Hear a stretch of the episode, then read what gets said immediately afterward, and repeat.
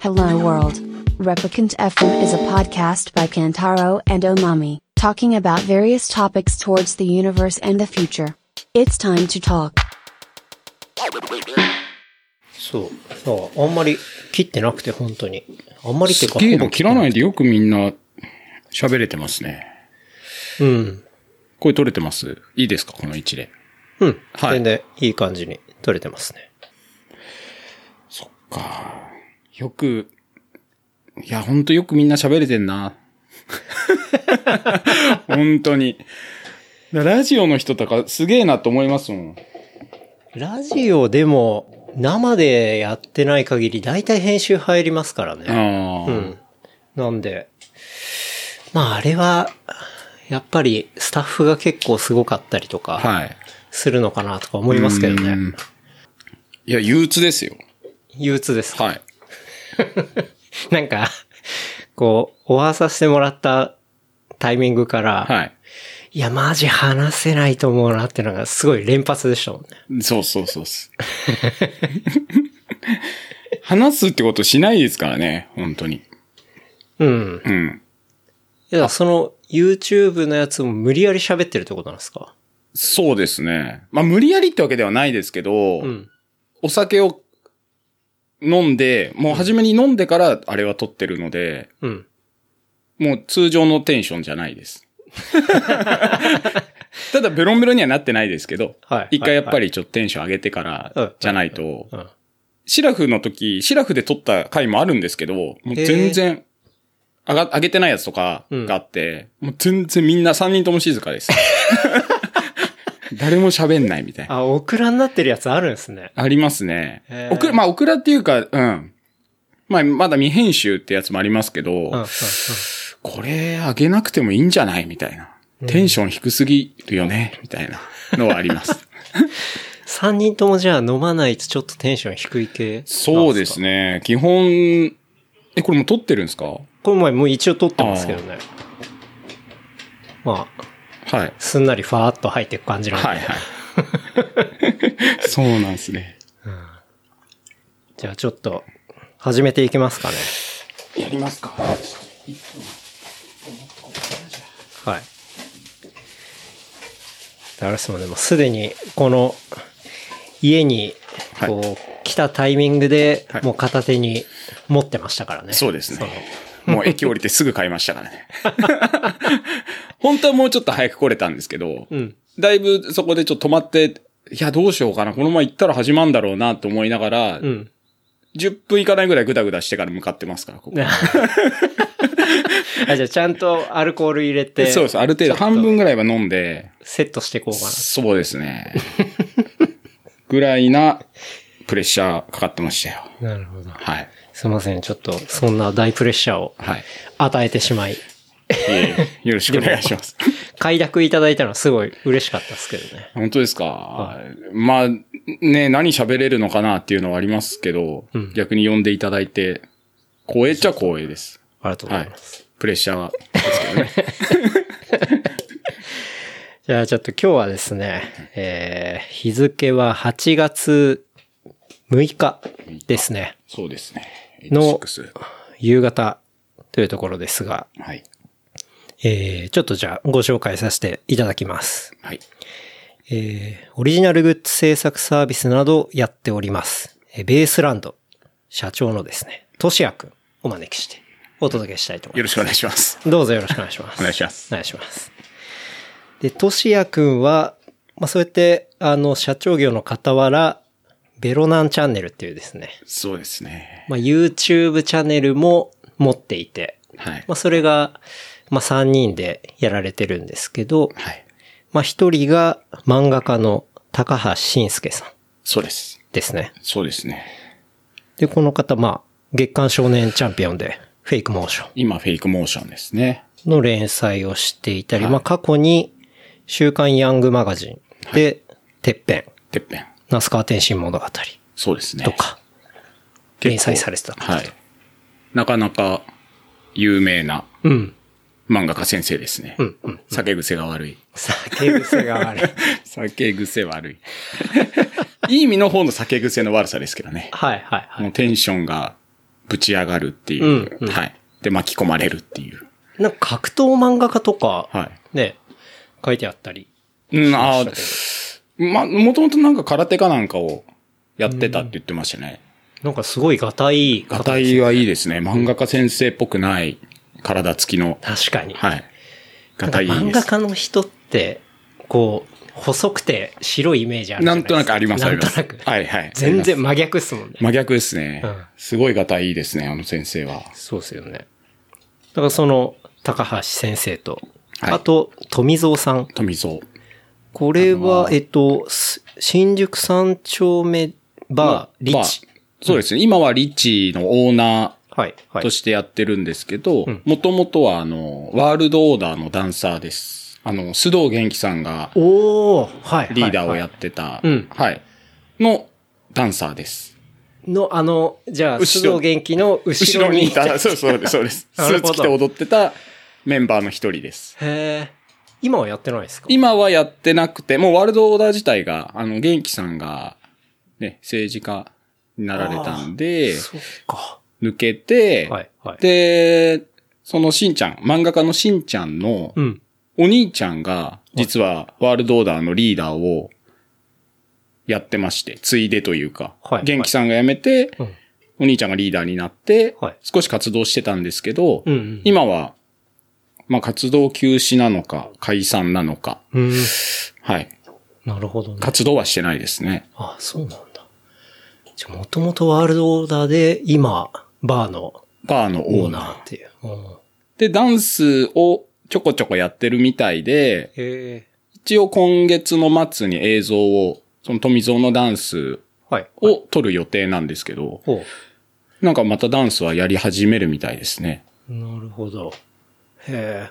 だから、その結構異色の3人っていうか、そうですねとしやくんのそうですね3人 で、あやのってるっていう。 YouTube そうをですやっていてっていうことなんですよね。 そうですね。まあちょっとそういう側面もあるですね。はいとしやくん、改めまして、はい。よろしおく。招きしてお届けしたいなって、はいお願いします思うんですけど。まあそのね、YouTube のチャンネルの話とかも、後々ね、いろいろ聞きたいななん てそう。思いますけど。はい。としやくんと出会ったのは、いつでしたっけね。でももう3年、4年ぐらい前じゃないですか。ぐらい前でしたっ多け分。うちでパーティーなんかパーティーみたいな、そうすですね。あれはあれだ。あの、パイセンの出所パーティー。 そうですね。 そそううっすねですね。そうそうそうっすね。出所パーティーとか。そうだそうだ。その時ですね。 そうですね。はいうん。に初めて来ましたね、呼ばれて。そううですよね。まはい。あ、すごいかっこいいパイセンがいて、ね、ちょっとお帰りなさいっていうタイミングで、そそうですね。家でパーティーして、冬でしたね。冬ですね。うんうん。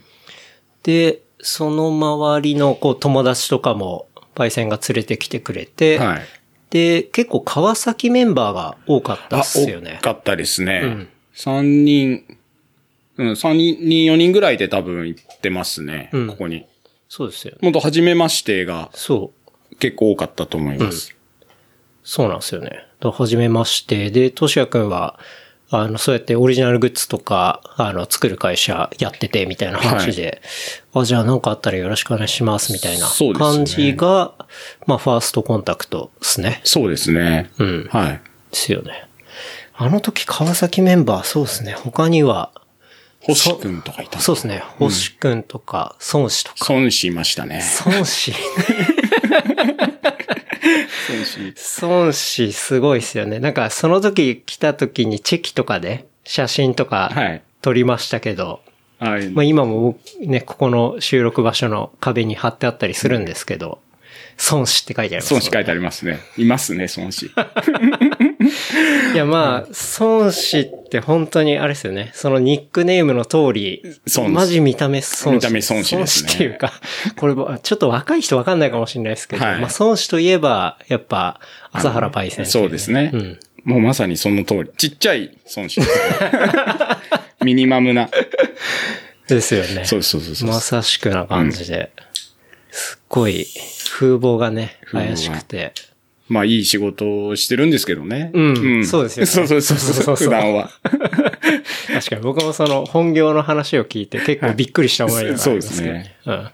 そうなんですよ。この会社自由だなと思って、うんそこの。なんか結構、みんな、まあ地元、孫子は地元は名古屋とかなのでうん、川崎ではないんですけど、はい、はい。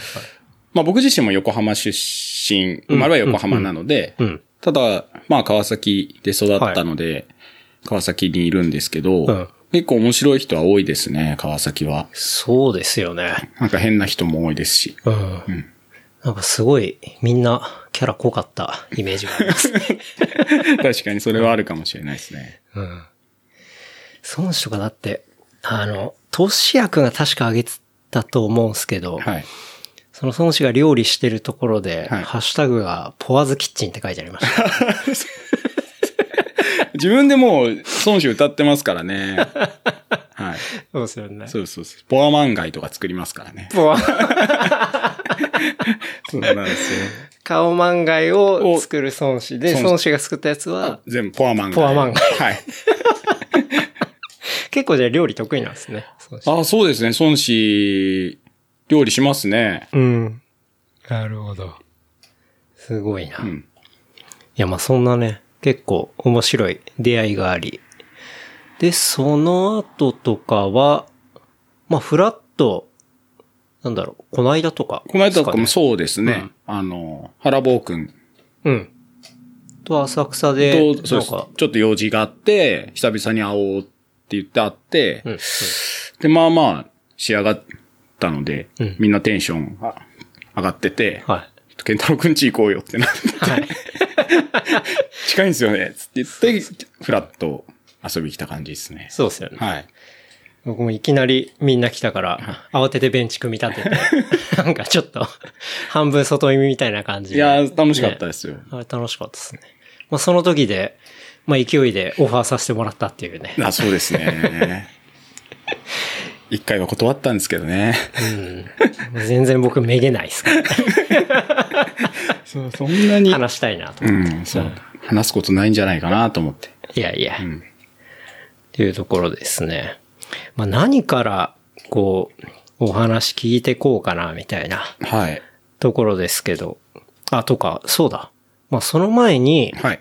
そう、それで知り合って、そうです。だから一部の、まあ、この番組のサポーターグッズ、例えばプリントもの作るときとか、はいあの、そう、まさに、としやくんとかにあそうですねはい。はいお願いさせてもらっててっていうありがとうございますこの番組的には、そうですね、そこの関係っていうのが、まあ一番、いろいろやり取りもさせてもらってそうるでし、すね。うん。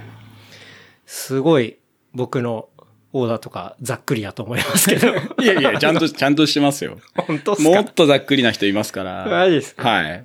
今まで一番ざっくりやったオーダーってどんな感じですか一番ざっくり、でもまあデザイン自体は、うん。こっちで作るときもあるんですけど、大体まあデザインはいただくまあんはいで、はいもっと1ぐらいですね。1の指示が、うん。もう大体適当。まあ胸、はい。こんな感じのところとか、左胸。左胸以上右胸以そうそ上うみたい標準なところ、な。みたはいいなはいはい。ぐらいな感じですかね。うんそんなに、うん。なるほどね。あ、でもデザインもやる場合あるんですね。やる場ありますね。え、じゃあ、 究極ざっくりだったら、なんかいい感じのロゴ、左胸に、みたいな。 それはもう辛いですけどね。そうなんかしらテーマもらわないと。そうですよね。うん。うん。まあね、確かに。だからそう。それで、ものとか、一緒にちょっとお願いさせてもらったりとか、はいまあしてるっていう感じではありますけど、ううんん。やっぱりその、トシヤ君は、横浜生まれ横浜生まれです。で、川崎育ち。川崎育ち。もう横浜生まれてすぐ、割と川崎に引っ越した感じなんですか僕は実家にいたのが、二十歳までですね。専門学校、あ、まあ高校卒業して、はいで、専門学校2年出たんですけど、うん、うん。で、二十歳の時に一応はじ、まあ、独立する前には就職に参加所してたので、はい初めての就職の時に、川崎に、もうう、ん。引っ越して一人暮らしをしてたんですけど、はい、その時は今、今はもう川崎駅はい。はい。の周辺ですけど、初めて出たのは溝の口ですね。うーん。なんでもうちょっと、まあ上の方というか。はい、はい、はい、はい。あじゃあもうそれは会社がそこだったからみたいな。そうです感じでね。すか。まあ、便利だったので、溝の口に引っ越したっていう感じですかね。なるほど。でもそこからずっと、まあ、広い意味で川崎ライフっていうか川。崎以来、そうですね。溝の口から、武蔵小杉も住みましたし、うん。で、最終的には川崎駅はい周辺のところで何回か引っ越したりはしましたけど、なるほど、なるほど。大体川崎ですね。川崎って、なんか、まあ、バッドホップとかって絶対よく言われるじゃないですか、そうそうそうですね今だったら。はいはいはい。イメージは悪いで すよね。川崎って。いなんかあの、もう僕が川崎をちゃんと認識したというか、はいなんか、こう、あ、そういうイメージなんだっていうのが、はい一番結構強烈的だったのが、バイスの、はい。あるじゃないですか、バイスジャパンの、はいはいはい。えっと、バッドホップのドキュメンタリー、ありましたね。で、あ、川崎ってこういう感じみたいな。まあ工業地帯ですしね。そう。あなっんちかの方ね、は。あれで結構イメージ食らったのが、割と僕は最初のイメージで、はい。なんか、ワイザーだったか T パブロかどっちか忘れましたけど、はいあの工場地帯を歩きながら、ここが日本で一番空気が悪い場所です。 なんか言ってて。すげえなとそ思うっでて。すね。そう。あのドキュメンタリー結構ね、すごい印象的だったんですけど。だからでも結構言われたりします、なんかそういうのって。言われますね。川崎ってやっぱイメージが良くないみたいでう、ん。まあやれ工業地帯、空気が汚いとか、治安が悪いとほうか、ほうほう。は言われますけど、うんそんなでもないです、実際。じ、そう、実際はどうなんですかなんか捉えるときにエリアでどう捉えたらいいとか。そうですね。まあ、それこそ川崎の昔っていうか、まあ僕はもともと生まれは、ち、まあ横浜って、まあ隣なので、はい。なんていうんですかね、思春期、まあ中高生の時は遊びに行くとしたら、やっぱ川崎だったんですよ。うんうん横浜は遠いんで全然、はい電車乗らなきゃいけないので、なるほど。横浜が遠い横浜。そうですっていね。うこと横ですね浜の一番外れなんです。なるほど。はいじゃあまあ一番近いのが川崎。川崎、隣。隣川崎なので、はいよく行ってましたけど、その当時は、やっぱ悪かったですね。うんあの、今は、駅に、ラゾーナっていうショッピングモール、はいはいはい。三井系のでっかいのがあるんですけど、うんうんあれもなかったりとか、うん、ん、ちょっと知ってるかわかんないですけど、クラブチッターも、今、ラチッタデッラっていうイタリアの街並みみたいな、へえ。のを作ってるんですけど、はいそれもなくて、うんクラブチッタも移転前のところで、うんもう壁にはすごいグラフィティ落書きされてるし、みたいな、はいはいはいはい。なかなか治安は確かに悪いんじゃないかみたいなへー感じでしたけど、んまあそれに比べたら今はも全然。う全然うん。綺麗になりましたね。なるほどね。なんなら水族館オープンしましたし、あ、なん7か月にそれ見ましたはねい。。うん川水っていうのが、川水。川水。川、え、それ、なんかの略語で川水って。川崎水族館あ確か初め、川崎駅前水族館みたいな名前だったのが、あ。うんうんまあなんか、雑雑じゃないですか。漢字並びだし。うんをカタコナで川水っていううん。のにあーなるほどね。名称変更します。えー、で、オープンしましたね。おういいっすね。じゃあかなり、まあその、ずっと遊んでた時代からすると、まあかなりクリーンになってるし。かなりクリーンですね。うんうん。はい。なるほどね。今、バットホップもいますし、うん。シシャモもいますし、あ、シシャモも、シシャモ川崎で、被ってないですけど、同じ高校なので、へー同じ高校同じ軽音楽部みたいな。あ、なるほど。遠い後輩ですね。あ、じゃあ先輩面できると。 そうで すね。顧問の先生は一緒みたいなんで、はいはい。はいあ、じゃあ共通の先一生応ネタが、そうですね。ああるってことなんだ。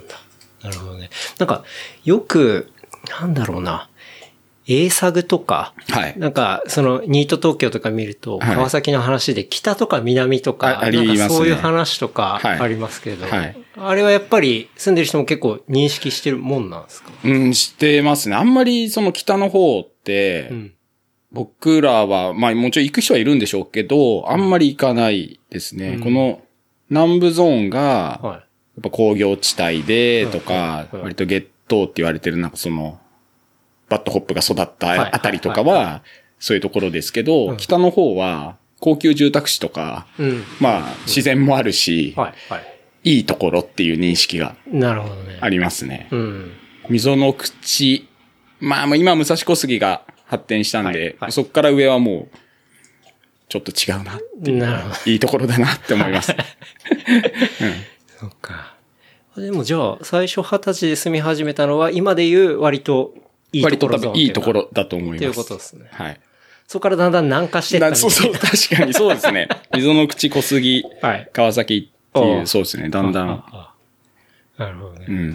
それはなんとなく、そのエリアの雰囲気とか、はいこう、遊ぶ友達とかが、どっちかっていうと、その、南の方が多かったみたいな感じなんですそうですね。それも、うん、やっぱ友達は川崎駅周辺にいたのが多いのと、かうん、うん。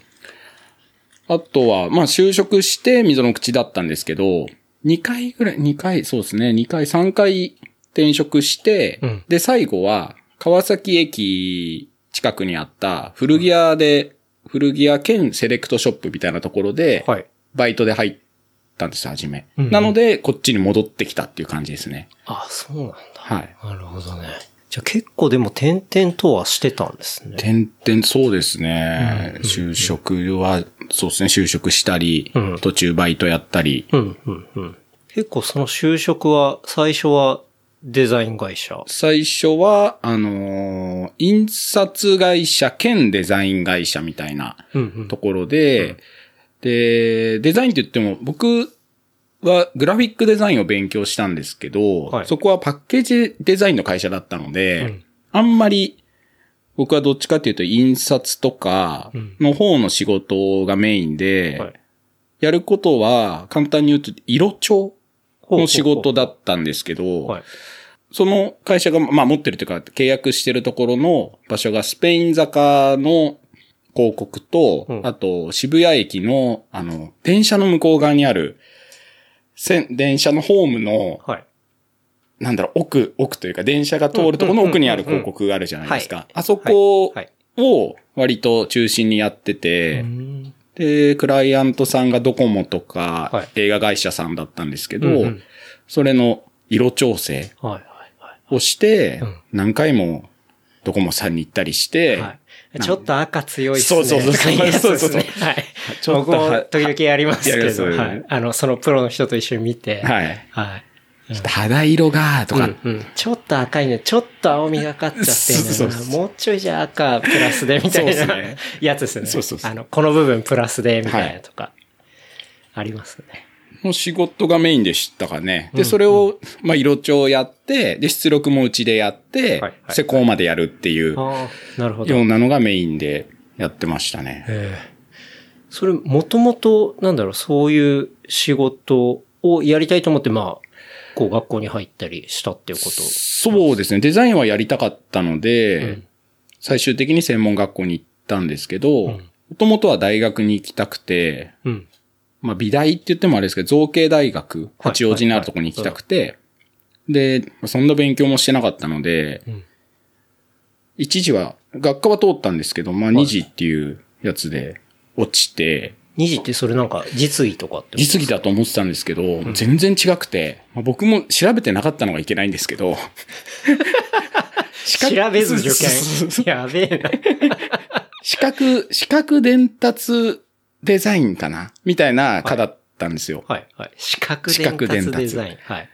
あれだ僕も割とそういうデザインみたいなことやらされるのかなと思ってたら、2時は、あの、数学の確率の問題もうめちゃくちゃ難しいの出てきて、なんでわかんないですよ ね。まあ、調べてないのもいけないんですけど、だから何にもできなく て、はで、まあ落ちたんですけどい。、ええ視覚伝達って、まあ、今で言ったらビジュアルコミュニケーションなんですかにね。なるのかなうん。割とまあ調べた、まあグラフィックデザインとかの要素もあったので、うん。で、カメラとかも勉強するし、はい、はい、はい。まあいいかなと思ってたんですけど、なるほど。なんかあの、YouTube のその、こう、トシヤくんがはい話してる回だと、こう、そのデザインに行くか、はい保育に行くかみたいな、そうですね。ところの選択肢が、はいその学校に入る前にあったみたいありな。ました、ありました。保育士はなりたかったですね。正直、あの、ちょっと申し訳ないですけど、こう、今の見た目からすると、はいこう、全保育しかないじゃないですか。全くゼロだと思いますね。としやくんのもう見た目、な、まあ、髭生えてて、はいで、こう、でっでかかいいピピアアススが、 あの、500円玉みたいなピアスが、ね。そうそうですね。割とでかいやつ。あのはいエンベッドされてる感じなんですけ ど。そこ悩んでたんですね。悩んでましたね。保育士、子供は好きなんですよ。うん。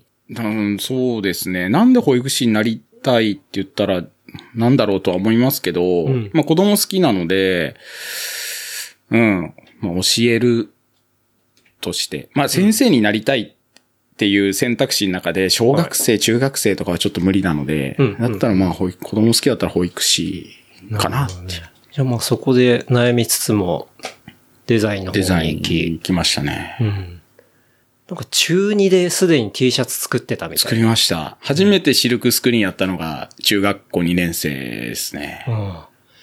それ、版も自分で、自分で木枠で作りました。いや ー、え、ちゃんと観光剤買ってってことですかはい。なんか、見よう見まねでやりました、その時は。としやくん中2の時ってネットありますネットはギリあったと思います。うんなんか、うちのお父さんがは IBM うのんめちゃくちゃ高いな、まあでかいし高いしみたいなパソコンをお買って、すげえ。で、それで調べてた記憶ありますね。あと、まあ本屋さんでも調べましたけど、ああ、そうか。本か。はいそうですはね。いはいネットはね、確か中にあったっすね。うん。うん。あった気がします、中2の時は。じゃあ、それで調べつつ、もう中2で自分で木枠作り。やりました。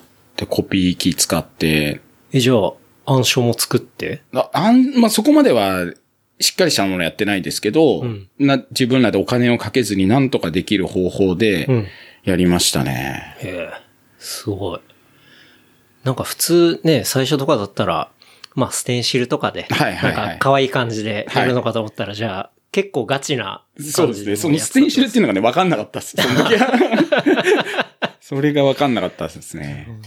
だからそういうこともあって、まあデザイン行き。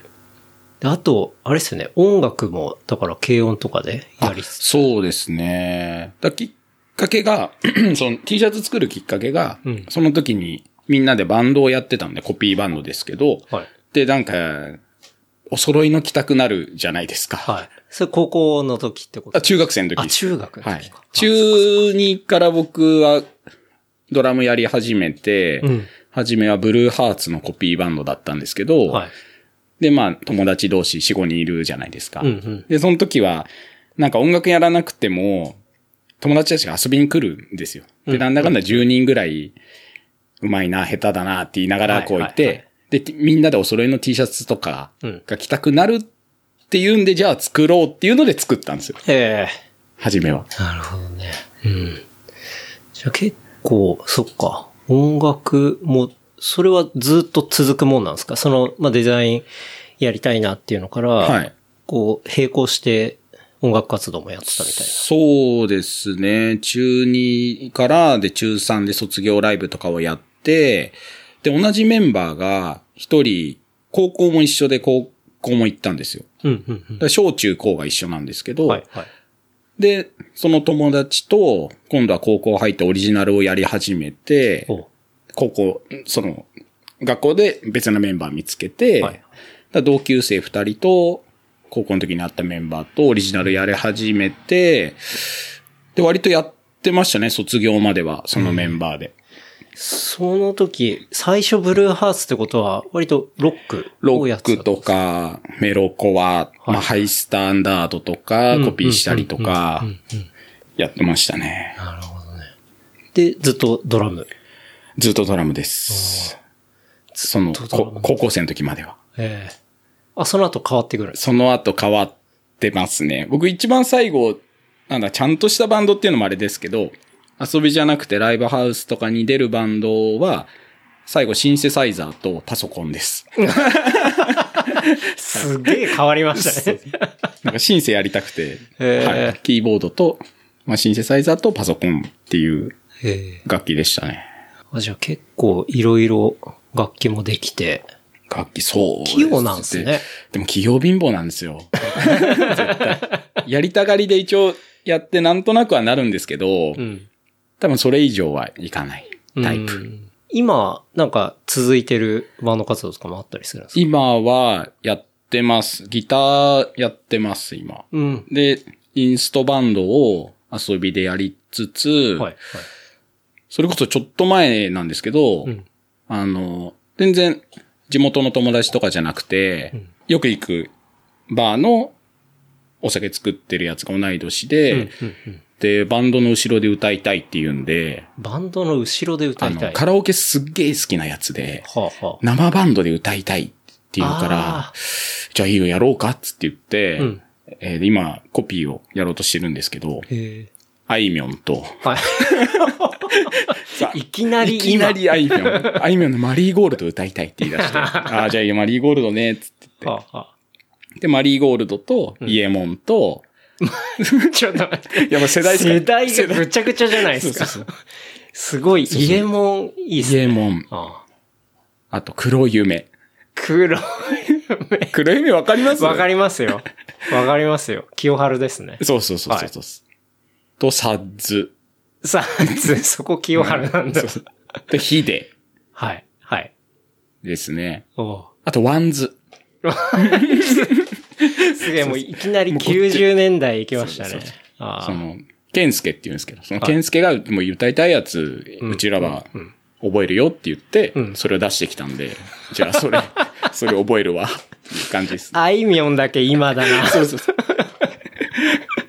すごいな。あ、じゃあ結構その90年代ビジュアル系というか、なんかビジュアルロックみたいなうんのが好き。多分その彼は好きなんでしょうなんでね。でそこは、とじゃくんは好きなんですか僕、ビジュアルは通ってないんですけど、ビジュアル系みたいなうんのは。うんうん。ただ、まあ、その辺は聞いてたんで、はい、はい。割と、すんなり、うん。うん多分覚えなくても、なんとなく叩けるかなっていう。ええそれはそう、ドラムでやるので、はい、はい。久々にドラム叩くんですけど。なるほどね。黒夢とかサッツって久々に聞いやたな。ばいっすね。やばい。やばいですよね。いろいろ思い出す。あの、なんだろう。僕結構中学とか、まあ小学校もそうか。その時とか、カウントダウン TV とか、はいはい。めちゃめちゃよく見てたんうで、ん。あの時って、なんて言うんだあろれうじ。ゃないですか。IWGP じゃないですか。 い池そうだ袋ウエストゲートパークですよね、多分。そうだ わ。そう。完全そのテーマ曲ですよね。そうそうそうそうじゃらちゃじゃじゃじそゃうじそうゃ。あれのイメージ。が、すごい強いですね。確かに確かに。うんそうだわ。で、しかもその時って割と、なんて言うんだろう、ビジュアルロックとかって、割、もう J-POP のくくりで、なんかうん分け隔てなく普通いにました、いました。聞いてまましたもんね。うん、あった気がするんで。す。ガクトとかもそうですもんね。そうっすねマリんマリス・ミゼル。 そうそうですね。だし、まあ、グレイだったり、ラルクだったり、ねい、ましたね。いましたもんね。あと誰だろうな。ファナティック・クライシスとか。あし結構知ってるんですね。 いや、もう、完全に僕、もう、カウントダウン TV TV 毎週見てたんで。だあの、オリコンに入ってたってことですよね。そうああそいううそ人うそう。たちが。そう。うん。で、今ってなんか、その、音楽のジャンルジャンルで、はい。めちゃめちゃその、フィルターの中で、こう、守られてる感じっていうか、はいもうそれ、そのジャンル好きな人うんはそのジャンルみたいなうん感じありますけど、はいあの時結構ごちゃ混ぜだったと思うんですよ。うん。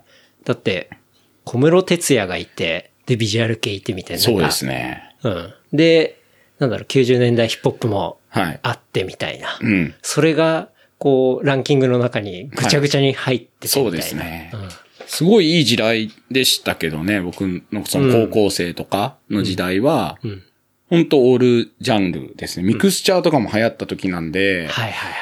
そういう山嵐とか。山嵐とか、そのま さに、その時代なんで、はいだ対バンとかも、そういうハードコアとか、うん。重い音やる人もいるし、メロコアもいるし、はい。ミクスチャーみたいなラップ歌ったりする人もいるし、ガチのヒップホップもいるし、みたはいいな。はが、平気でこう対バンが成り立ってて、おおで、もう箱はパンパンで、みんなで、で、ジャンル隔てなくこう、やるみたいな感じだったんで、いい時代でしたね。確かに。今それってなかなかないっすもんそうね。いうのは、うん、だからフェスはありますけあまあまあまあまあど、でも、その小箱でそういうのはないっすよね。そうっすよね。ちっちゃいところでうん、それがもう、成り立ってて入るのにも並ばなきゃいけないとか、うん、うん、うん、うん。っていうのはないんうで、ん面白かったなと思いますけどそうねで。すよね。ある意味その、なんて言うんだろう、小箱でも、こう知らないジャンルに接する機会っていうのがかなり多かったっていうか。そうですね。うん。だから、あ、なんかこれかっこいいなっつって掘ってみたらそれが別ジャンルだったみたいな。はいはいはい。まあ今振り返るとの話ですけど、はいうん。なんかそういうのあったかもしれないですうね。ん。なるほどな。確かにあの時の音楽めちゃくちゃ面白かった気がする。まあ今も面白いですけど、うんん未だにあの時聴いてた音楽とかたまに聞くと、ちょっとテンション上がりますもんね。うん。うん。結構いい時代でしたね。ごちゃ混ぜの。うん、何でもありましたね。うん。そうっすね。僕なんかは中学の時とかドラゴンアッシュとか、ああ、そう、うん、そうですね。 い、い時代ですね。日はまた登り繰り返すで、はいおおこんな音楽が、みたいな。よかったな。僕は完全にそういう感じだったんで、うん。まあその後、キングギドラといろいろありましたけど、はいはい。 そうですね。公開処刑されちゃってみたはいいな、はい。ありましたけどね。うん。やっぱね、音楽はいいっすね。その時代も。で、まあ、デザイン学び、はい。そうやってまあ、印刷だったり、デザインの会社一社目入り、はい。で、そこは、は続かず。すぐ辞めました。3ヶ月ぐらいで辞めました。早い。 3ヶ月。夏休み前に辞めたんで、3ヶ月も行ってないかもっすね。ギリ3 ヶあ、月ぐら4い。月入って夏前に。そうそうです。夏前に。見切りつけんの早いね。そうですね。すぐ辞めちゃいましたね。それなんかあんま面白くなかったみたいな。うーん、その時にまだバンドもやってたんですよ。ガガツガツバンドもやってましたし、はいはいうんその卒業して、まあグラフィックデザインはやりたくて、それを表現するのに、ブランドをその時立ち上げて、うまあ、T シャツにグラフィックデザインをして売るっていうのをまあ、一番手っ取り早いかなと思ってやっはい。り始めたんですけど、で、その当時の部長に、なんかお前二足のわらじみたいのやってんだろ、つって言われて、はい。で、まあ若いんだし、やりたいことあるんだったら、んもう夏休み前に辞めるか続けるか、どっちかにした方がいいぞって言われて、はい。あ、辞めます、つって言って。それは、その、上司の人はいからしたら、二足のわらじはダメだぞっていう、なんかそういう感じだったってことですそうだと思います。割と、なんかちゃんと頑張って仕事はしてたので、うん評価はしてくれてて、で、結局その後に、初めて、まあ入ってすぐなんで、はいその、歓迎会みたいなのもやんなかったんですよ。なんか割と忙しくて。うんうんうん。で、飲みにも行かなかったんですけど、もう辞めるんだったら飲み行くか、最初で最後だけど、つって言って連れてかれた時に、はいお前は残ると思ってたって言われて、ほう。なんか残って欲しかったっぽいんですけど、んまあ若いからやりたいことやんなよ。で、結局まとまった感じですかね。なるほどね。え、じゃあ、その後、ブランド一本で、でもやるわけではないんですやよねるわけではないですね。やりたくて、まあやめましたけど、うん、うん。結局は、それも途中でまあ、やめちゃったんで、うん。で、そっから、どういう風になっていくんでしたっは、えっ、と、その時に、僕まあ、またまあ音楽つながりですけど、はい海外のブリンク182っていうバンドがいて、はい、はい、はい。僕大好きで、うん。で、そのドラムのトラビスってやつがめちゃくちゃ大好きで。はい。で、まあ、トラビスがバンドもやりつつ、まあ、バンドはまあめちゃくちゃ売れてるんですけど、うんうんブランドもやってるんですよ。はい。あれメロコアメロコアですかね、ポップパンクとかメロコそういう感じっすよアねみたいなジうんうんャンルでうんやってて、で、その時アメリカにのメルローズ、はい。LA の。 LA の、はい。に、ワステッドユースっていうショップがあって、はいで、そこにトラビスのブランドが、割とフラッグシップみたいな感じでメインで取り扱ってて、おうあると。あるっつって、どうしてもそこに置いてもらいたいっほう。っていうう。のがあってうん、でアメリカはその時行ったことなかったんですけど、うん。あの、ワープドツアーっていう、バンズが主催のはい海外のサーキットツアーがあってですね、うんうん。アメリカをこう横断するんですよ、バンドが。何十バンドをで、バーって横断して、うんそこの地元のバンドも入れて、1日100バンド以上出るんですけど、 めちゃくめちちゃゃ出くるちじゃゃん。なフェスがあ って、はあですげえ面白くて、映像でしか見たことないんですけど、うんうんもう日本のその野外フェスとか、まあフジロックとかもあるじゃないですか、うんうんうんの規模感が全然違くて、へえ。ショップとか、もうめちゃくちゃ出るんですよ。ほうほもう何十ブランドっていうう。う、ん。物販のブースはあるし、はい。っていう、すんごいでかいフェスがあって、うんで、それにも行ったことなかったんで、うんちょうど、まあ仕事も辞めたし、うんまあいい機会だと思って、うんその、バンズのワープドツアーに行こうと思って、初めて海外に、アメリカに行ったんですけど、ほう。それも全然あの、初めに、フラって行くのも大変じゃないですか。うん。で、その当時やっぱ音楽が結構流行ってたんで、はい近畿日本ツーリストで、金釣りですね。あるじゃないですか。はそうはあれでツアーが組まれてるんですよ。ええ。バンズワープドツアーに行こうっていう。ほう。で、なかなかすごい。こう今、そうそう、ね今多分そんなのないっすまだないんじゃないかなもんねうんそういうなんか海外のフェスに行こうみたいなツアーがあって。ちゃんと、近畿日本ツーリストってね、割と固めの、まあ、そうそうそうちゃんと旅行代理店ですけど、そうですそうですそあったんれですがよ。アテンドしてくれるような。そうそうそう。で、その、ワープドツアーに1日見に行けるんですけど、うんやっぱツアーなんで、なんか楽器屋巡りとかさせられるんですよ。でああ音楽ツアーなんで、なんか、メッカの場所とかを、はい。聖地巡礼みたいなやつをさせられてうんうんう、んえ、でも行くんでちゃんとそういうのプログラム組んでんの、金釣りすごいっす そうね。そうそうそう。誰かめちゃくちゃ好きな人がいたのかもしれないですね。そうですね。で、面白かったですね。なんなかんか。、え楽器屋、でっかい楽器屋さん連れてかれたりしーはい、はいて、、はい。で、1日はそのワープドツアーなんですけど、うんバスで会場前まで行ってくれて、はいで、終わったらここで待っててくださいね。で、またバスでん、ホテルまで送ってくれるっていうほうほうほう。のがあって、うんで、一応毎日スケジュール3泊5日かなかなんかで行ったんですけど、うん。あの、一応自由時間があるんですよ。はい毎日。はいはいうんあって、で、どうしてもやっぱそこのさっき言ったお店に置いてもらいたかったんで、行くそのときに自分の自分のブランドをですよね。うん扱ってほしいと。扱ってほしいっつって持って行って、で、初日に、の、まあ、その楽器屋さん行った後に、はい自由行動の時に行って、うんで、なんとなく片言の英語でお熱意を伝えて、はい。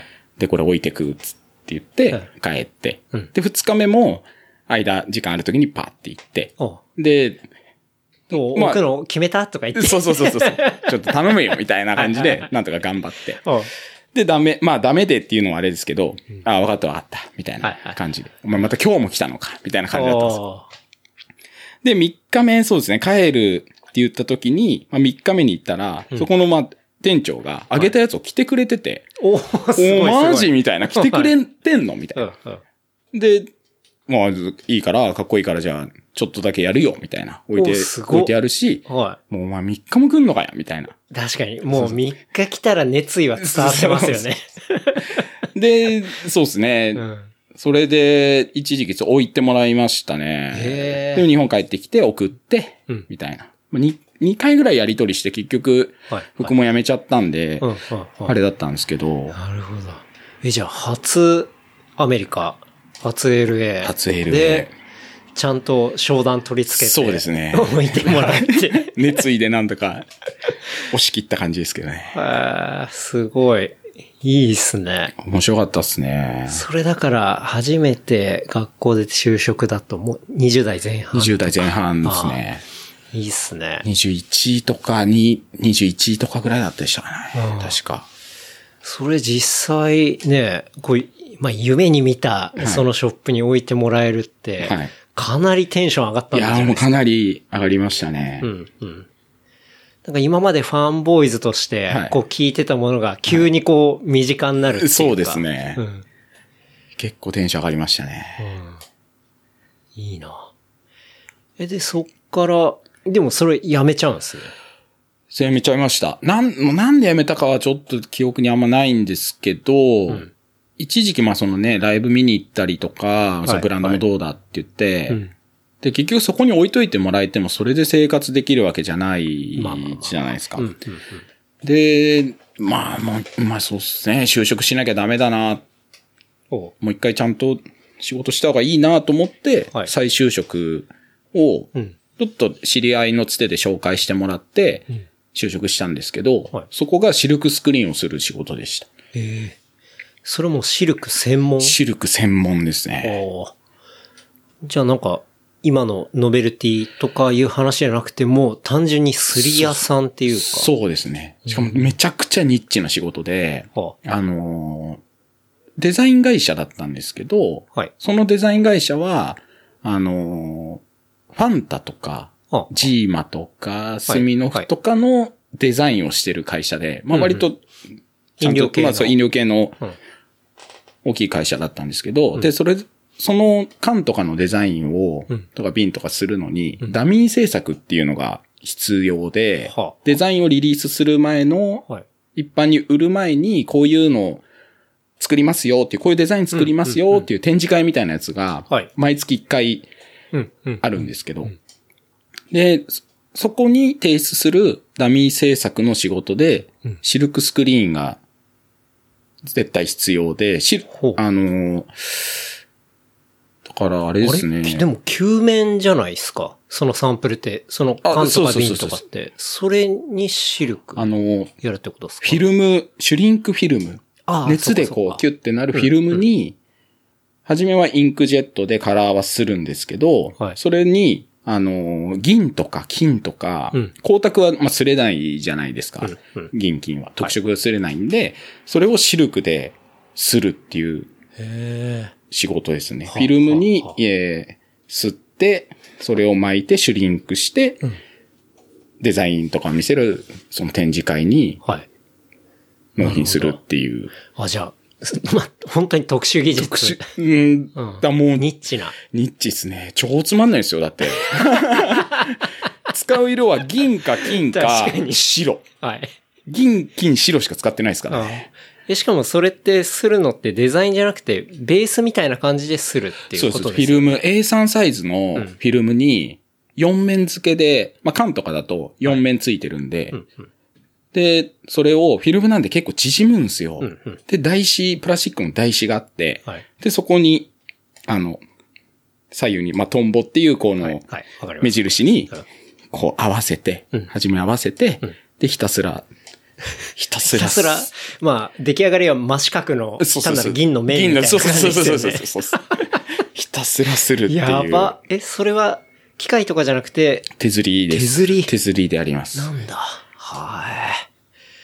マジっすか。すげえつまんない仕事。それは確かに。めっやばい。ちゃくちゃ忙しかったですね。あーその月一の、これ名前言ってもいいのかなコカ・コーラさんなんですけど、はあコカ・コーラの仕事がメインで、だからジョージアとか、うんうん。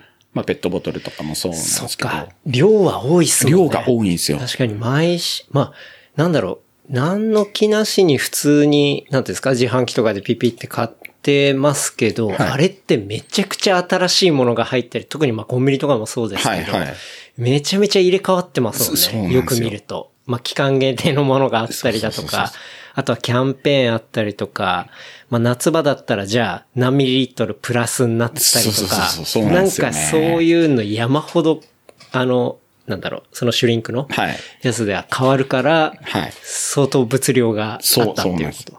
で、月1のその展示会に、このデザイン何百本とか、このコーヒーこれ何百本、これ何百本。はい。はい、で、納品しなきゃいけないので、うんその展示会が、まあじゃあ金曜日からあるってなると、本当その月曜日からの週は、ほぼほぼて徹夜みたいな感じになるんですよね、最後の1週間って。ほ本当2時とか3時う。はい。に終わるみたいな。手釣りですもん手釣ね。りでそれをやんなきゃいけないですもんね。はいひたすら。そうそうそうそう。で、みんな会社に泊まったりとかするんですけど、うんあの、タクシー代が一応出るんで、はい僕はかたくなにうん川崎まで帰ってきてて、はい。で職場が青山だったんですけど、青山、青山で。青山青山にそういう、じゃあ、工場というか、ものがありまっした、たあっりまてしことでた。だすからかメインのデザイン会社から歩いてほんと1、2分なんですけど、うん。うん。なまあデザイン会社があって、はい。それの姉妹会社みたいはあ、なので、するところがありましたね。うわーすっごいな。じゃあ、その、もう締め切り間際になったらみんなそこに缶詰で。そうそうまあ、っすとしやくんは帰ってたけ僕はもうど、帰りますっつまっあて。大体の人缶詰で。そうですね。みんな会社で寝たりとかして。うんそんなに人数もいなかったんで、はいただデザインの、そうですね、本まあ、本社というかデザインするところから降りてきて、うんで、会社でパソコンとかやってる舞台は、それをフィルムに印刷するんで、はいまた、まあ、色調の仕事ですよね。色合わせの仕事をして、はいで、僕らはシルクをするっていう感じで、うんで、営業さんとかもいるんですけど、10人ちょいぐらいでしたね。あそんなに人いなかったっす全部で全部で。ーおーシルクするのが3人で、で、色、三人でそ三人での量をやってたんですそかやってました、やってました。おーで、デザインとか、まあ、色調のパソコン部隊が4人、はい。で、営業さん3人、はい。で、社長と副社長、みたいなのがいた。うん社長、副社長は別にやんない住まですよ。いや、やんないです、 もう。ですかね。青山で。青山でやってました。濃いななるほどね。え、それ結構長く続いたんですかそれね、1年半ぐらいやりましたねあ。すげえ続いてるそそれも。え、でも結構な単純作業っていうか。単純作業ですはいあそうっすよね。もうほんと同じことをひたすらやるっていうう。ん。なるほど。で、たまに変則な仕事が来て、はい。あの、エアブラシとかもやってたので、まあ基エア本ブラシダかミー制作っていう仕事なんですよ、多分、会社自体が。うんなので、過去にやった仕事で言うと、日焼け止め。日焼け日止めの焼け止めじゃあそのパパッッケケージのサンプルージのサンプルとかうんをやったりとかして、うん。あれはでも面白かったですね。あの、金銀とかだけじゃないので、うんなんかちゃんと色をはインク調合して拭いてとかってやってたので、い。エアブラシでサンプル作るって、まあ、エアブラシ多分普通の人が一番馴染みがあるのって、はいあの、プラモデルはいはいはい作るときにはい、こう色塗るので、はいあの、まあ、液体溜めて、はいで、ちっちゃめのタミヤ製のやつ、はいはいはいはい。服みたいな感じですけど、割と道具はそれに近い感じ。そう、そうですね。動で画は一緒ですね。近いですね。うんで、サンプルを作るって相当でも図柄細かいじゃないですまか。、そうですね。まあ、まあ、それこそ、その先、ステンシルみたいな感じで、ボトルに実際拭いて、うん。ボトル、あの、ステッカーじゃないボトルとかあるじゃないですか。プリント、印刷されてる。はいそうそうはいありまあすれのダミー制作みたいな。おーやつをそれ結構ステンシルで一個一個やるにしても、色分半作んなきゃいけないじゃないですか。はい、結構大変。結構大変そうっすね。はい。あーなんで、まあ、そういうのは面白かったっすけどね。そうなんだ。そうやってサンプル作って、で、じゃあ、まあ、飲料メーカーっていうのは、そういうサンプルの商談会っていうのが、としやくんのところで毎月作ってるってことは、まあ、毎月そう毎い月うのが、多分あるってたこんなだと思います。はい。うんそうなんだ。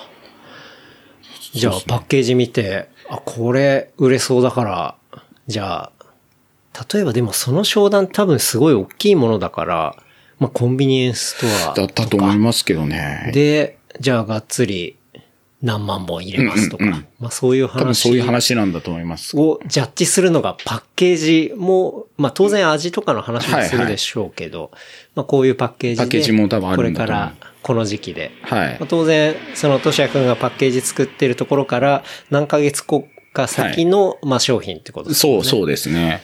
だからそのサイクルでずっとはいやる、その全国流通のところのこうビジュアルの部分を担当してたみたいな、そそううそうですねいう感じですよね。銀と金しか吸ってないですから銀とね。へえ、面白いまな。あでもまあ経験にはなりましたね。うんうんまあそこで大体そのシルクスクリーンはちゃんと勉強できたので、うんうんうん。まあ T シャツするのも一緒じゃないですか、技術的に確かはに。。確かに。なんで、ね、観光入剤とか塗り方もそこで覚えましたし、まあ良かったですけどね、今には繋がってますね。でも結構金銀とか、そういう特殊なやつするのってむずくないですかなんか、目詰まったりとか。あ、でもそれ、メッシュの番手を変えればあ大あ、丈夫。そう、そうですね。で、まあ、油性のインク使ってたんで、まあ、そんなに詰まりもないし、うんうんそんなには大変じゃなかったですけど、んまあ、つまんないっ す。毎日見る色が一緒なんで。まあ、確かに。その4色。 そうそうそう、4色ぐらいですか見てるってことですね。よねはい。確かにね。そう、まあ、シルクスクリーンって、まあ、いね、結構普通の人、まあ、ひょっとしたら知らないかもしれないですけど、まあ、ベースとしては、さっき言ったように枠を作り、で、そこに、あの、版を、版を。こう、ちゃんと観光させて作り、そこのメッシュを通るものっていうのが、まあ、実際にプリントされるっていう、そうですね。うん。うん。で、インクについては、まあ、全然、としやくんの方が、もう当然詳しいですけど、まあ、水性油性あっ水性油性。ですよね。はい。で、油性の場合は、そう、普通にそのままやっといても乾かないから、ちょっと焼くみたいなイメージですかね。そうですね。熱で硬化するので、まあ大体200度とかうんで熱を与えてうん、インクが固まるので、そうですよね。なんか、結構時々そういう工場の、まあ、映像だったり、はいまあ、写真とか見ると、こう、T シャツが、はい。だらーっとこう、ああ、あはの、 コンベアみたいな。コンベアみたいなやつですよねやつやっはて、あの、アメリカでピザスライスみたいな。はいはいはいはい。あれの T シャツ版みたいないやつがあっはて。いはい。 そう、そうですね。ちょっと、こう、まあ、熱を与えてはい定着させる。そうみでたいすなね。感じですよね。で、水性の場合は、まあ、ほっとけば。ほっとけばそう。乾きますもんね。すぐ乾きますね。うん。で、2種類あって。うん。そうだから、油性の場合は目詰まりとかはそんなに気にしなくていいけど、まあ、水性の場合はね、まあ、ほっとくとあっという間にそうですね。固まるんで、ね、どっちも良し悪しありますけどね。油性はやっぱ、洗うのも溶剤使わなきゃいけないので、あーやっぱそっかそっか。水で洗えないっていうのはだいぶうん。出ますよね。うん。いや、なんか僕も結構そのサポーターグッズで、はいこう、初期の頃とか、まあ今でも、この間原山さんと一緒にバッグ作ったやつとか、はいまあ自分で手刷りしたりしたんですけど、はい。まあその、僕は水性使ってるんですけど、はい。まあ目詰まりしないように毎回ちょっと、ちょっとしたら洗わなきゃいけないとか、はいはいはいはいもう 大変すぎて、そう、そうですね。あれはなかなか、こう技術もいるうし、ん。うん。まあ慣れてくるとあれですけど、はい。まあ、あとはするものとかによって、うん、そうスでキすルもね。すごい必要だし、うん。なかなか難しいものですよね。そうですね。面白いですけどね。うん。シルク面白いですよね。シルク面白いですよね。うん。結構あの、吸って引き上げるときとかい、ドキドキですけどね。はいはいはい。うんちゃちゃんと出てるかな、みたいそうそうそうそう。特に、その、原山さんとやったこのメッシュのやつとかは、結構メッシュの字が荒かったんで、な。はい。ちゃんと出るかな、みたいなこととか。うんそうですね。メッシュ難しいですね、メッシュとか。そういうのはあって。うん。まあでもなんかやっぱり、一個一個微妙に風合いが違うっていうか、まあそれも自分のさじ加減でできたりするんで、なんかそういうアナログな部分が面白いですよ。そうですね。味でですもんね、そこは。じゃあそのサンプル制作のはい。会社、はい。まあ1年はい。ちょい。そうですね。一年ちょいぐらい。続きはい。そこからまた変わっていまく。た変わりました。そっから音楽業界の方にはい。行ったんですよね。音楽業界に行ったんですね。はい。ほあのーまあ、一応今もあるんですけど、う。はい。オーディオリーフっていう、あのーなん、なんだろう。み、えっ、と、バンドとか、そういう歌歌ってたり音楽やってる人が、うんそこに楽曲を上げて、みんなで聴ける、まあ、SNS みたいな、当時のマイスペース、ごマ存知イですスかペースもちろん知ってますよ。マイスペース。スの日本版みたいな感じでした。ほう。で、割とシェア率も高くて、その時多分日本一だったと思うんですけど、うん、うん、うん、うん。のオーディオリーフっていうオーディオリーフ。会社に入って、はい。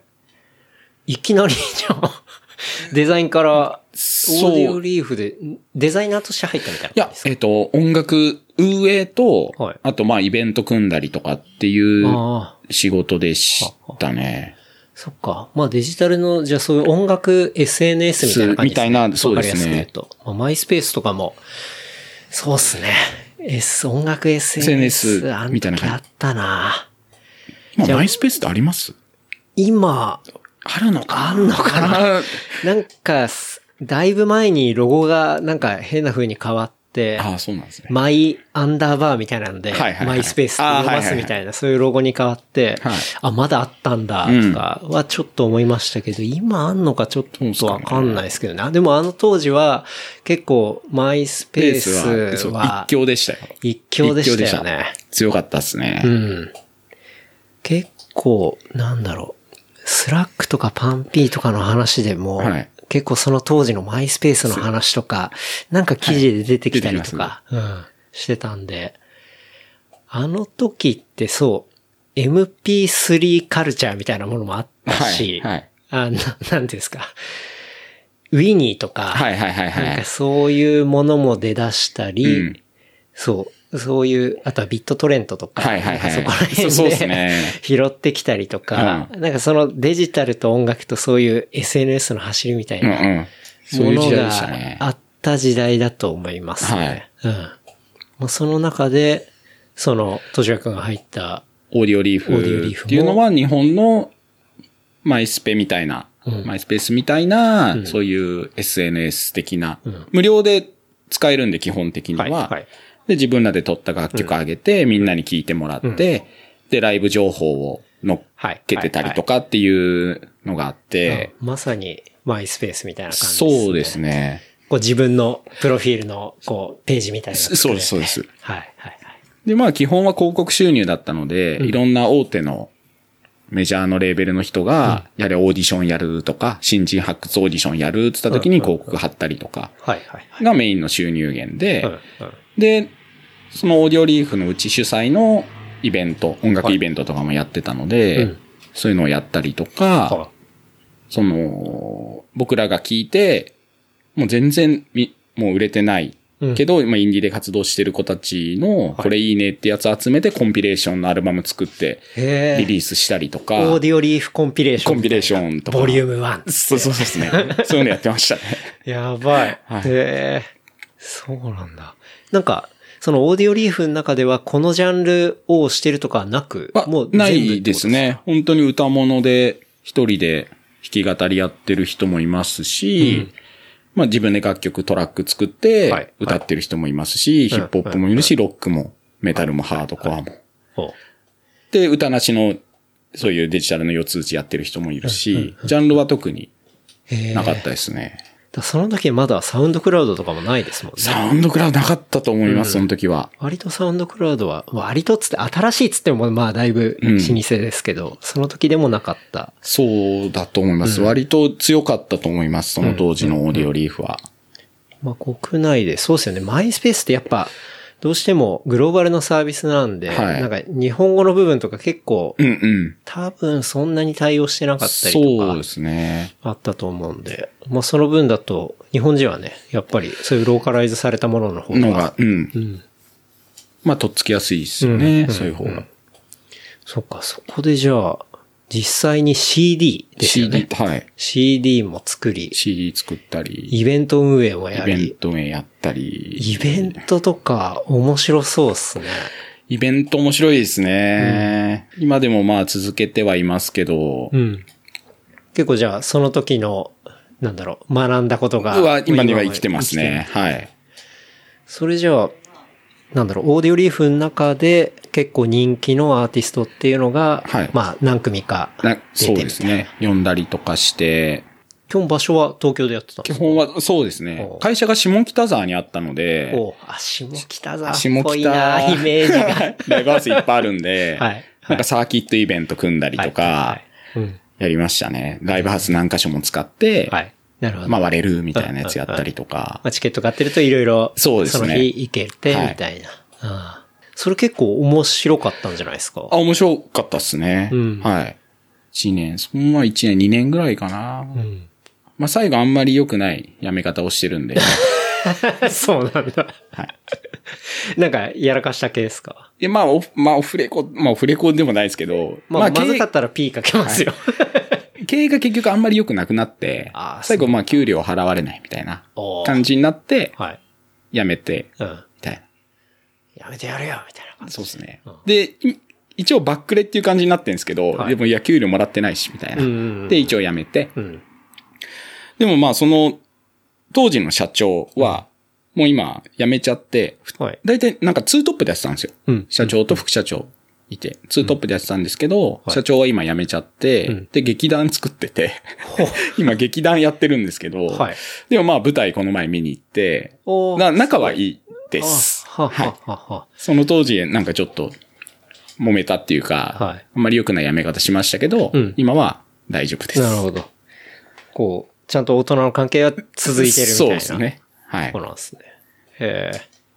そんなサービスあったんだ。あったんだっていうか、まあ今も、今も一応ありましたね。一応はい。ただそんなに、やっぱサウンドクラウドだったりとか、うんうんうんそっちが多分強いんで、なるほどね。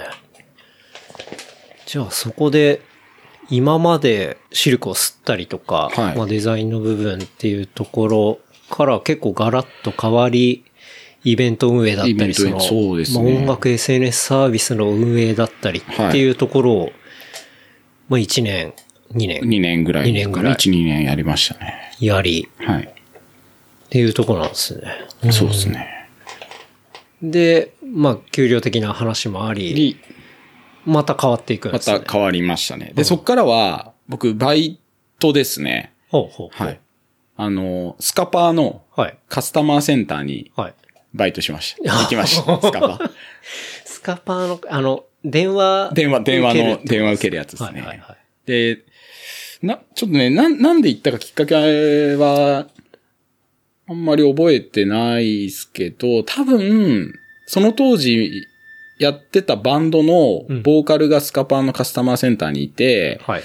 で、仕事辞めたんだけど、みたいな流れで、ううんち人募集してるから来ませんかで、行はっいた気がするんですけうんうんうどんう、多分それきっかけですかね。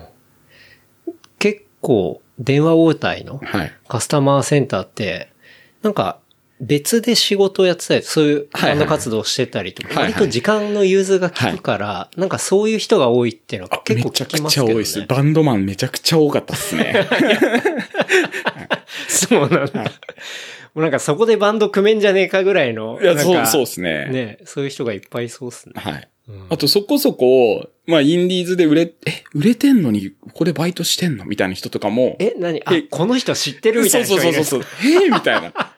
え、上司知ってるみたいな感じのあしかも上司なんだ上。 司。だ、多分、まあ、バンド活動、ね、はいライブやるときはライブ。うんうんうん。まあ音源出すときはまあ音源じゃないですか。ただ普段やってないときは、うん多分暇っていうか、うんあと割とすシフトが自由なんですよね。そう、ああそいうれよとこくろって言いますよね。そうそううんその時は1週間だか2週間単位でシフトが組めたんで、うんうんじゃあ来週ここにレコーディング入るからはいどうだとかっていうのがうん多分自由にできるので、うん割とそういうバンドやってたりとか、舞台やってますとか、はい劇団員の人とか、何かしらやってる人が多かったっすね。なんか、その中でもつながりとかできそうですね。そうですね、結構面白かったっすけどね。うんでも、カスタマーサポートとかだと、その営業のテレアポとは違うから、そうですね。実際かかってこないと別に仕事ないですそうですね。ずっと待ってて、もんね。まあ、何が見見れないとか、はっていうのを電話で、こうやってください、こうやって直してください、みうん。たいうんうんなうんうん。感じでやるんですけど。時々、頭おかしい人とかいなかそっうたでっすす。やばいっすよ。あの、 やばい、それ聞きたい。一番やばいのが、スカバやっぱアダルトチャンネルああるんですよ。で、アダルトが見れないっていうう、んおっちゃんの電話がマジやばいっすね。やばそう。そうだっっすねて、まあ、これから見てえっていう、もう鼻息荒いわけですよね。そうそうそうそう。急に見れなくなったみたいな。あで、そこの地方とか調べると、うんなんか、まあ台風が来てたりとあか、ーで、はアいンテナがどうだってなってて見れなくなってるんで、うんなんかオフィシャルでもこう、見れないですよっていうのは告知するんですけど、んもうおっちゃんたちはもう、生きり立って るんで、金払ってんだから見せろみたいな感じで、めちゃくちゃ電話かかってきそますねのエリア台風来てんのに。そうそうそう。そうじゃあ天候の影響あるんで、とかって言うんですけど、はい全然あ聞かないんで。うん。で、こっちは謝るしかなくて、うん。うん。で、上の門呼べってなって、うんで、上の門呼んでも、まあ、結局同じ。まあ、そりゃそうですよね。だんだんだんだん、この斜めが上手い人たちがこう出てくるっていうだけです。ああ。 上に行けば行くほどそう、そうやっぱり、なだめ、なだめのなそうだめ上手というか。そうですね。が出てくる感じですね。うんえじゃあそのカスタマーセンターで上に上がっていく人っていうのは、なだめ力っていうのがものすごいってことなんですかもう多分経験値が多分高いんあーで、そういう、あれが。はいはいはい。なんでそうですね、なだめ力は高いうーん人たちが、なだめる力が強いですね。いや、その、アダルトチャンネル見たいおじさん眺めるの結構至難の技くせえな。結構やばいですね。だから一番そう辛い熱量で言ったらアダルト、その次が、あの、競馬とか競輪。ああ、ギャンブルギャンル。ブル系もやっぱ結果が見れないとはいかって言われるんで、そこも結構つ、ね、お金かけてるんで、うんそういう人たちも結構怖いですね。ネットで見てよとか、ちょっと思いますけど。そうそうそうそうでもやっぱちゃんと映像を見たいんですね映像で見たいみたいで、そうですね。結構厳しいですね。そこはそういう場合って、なんか、じゃあ例えばね、アダルトチャンネル、はい。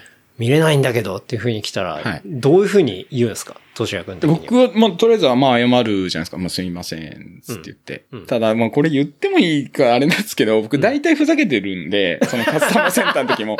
やばい。で、あの、あれ聞けるんですよ。まあ、上司。その上司が、あ役職ついてたんで、僕のそのバン、その当時のバンドのボーカルだったんですよ。あ、ボーカルが上司。ボーカルが上司はいはいだったんですようんうん。あの、役職ついててあは。で、上司は電話に出なくてはい、基本う、んあの、わかんない、質問されたことにわかんない時に、うんあの、教えるっていう役目で、はいはいはいただずっと管理してるだけなんですけど、うんうんうんで、やっぱその怒ってますっていう、お客さん怒ってますっていう時に、うんこう手とか上げるとは、い上司がこう聞くんですよ。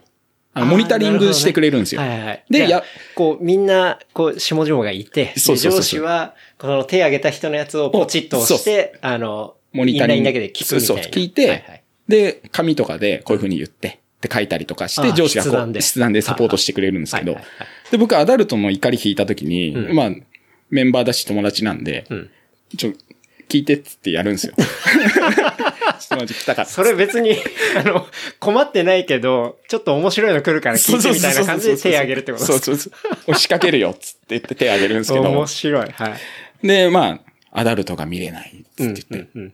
で、まあ、P 入れてほしいんですけど、平気であの人たちはあの言葉言うんで。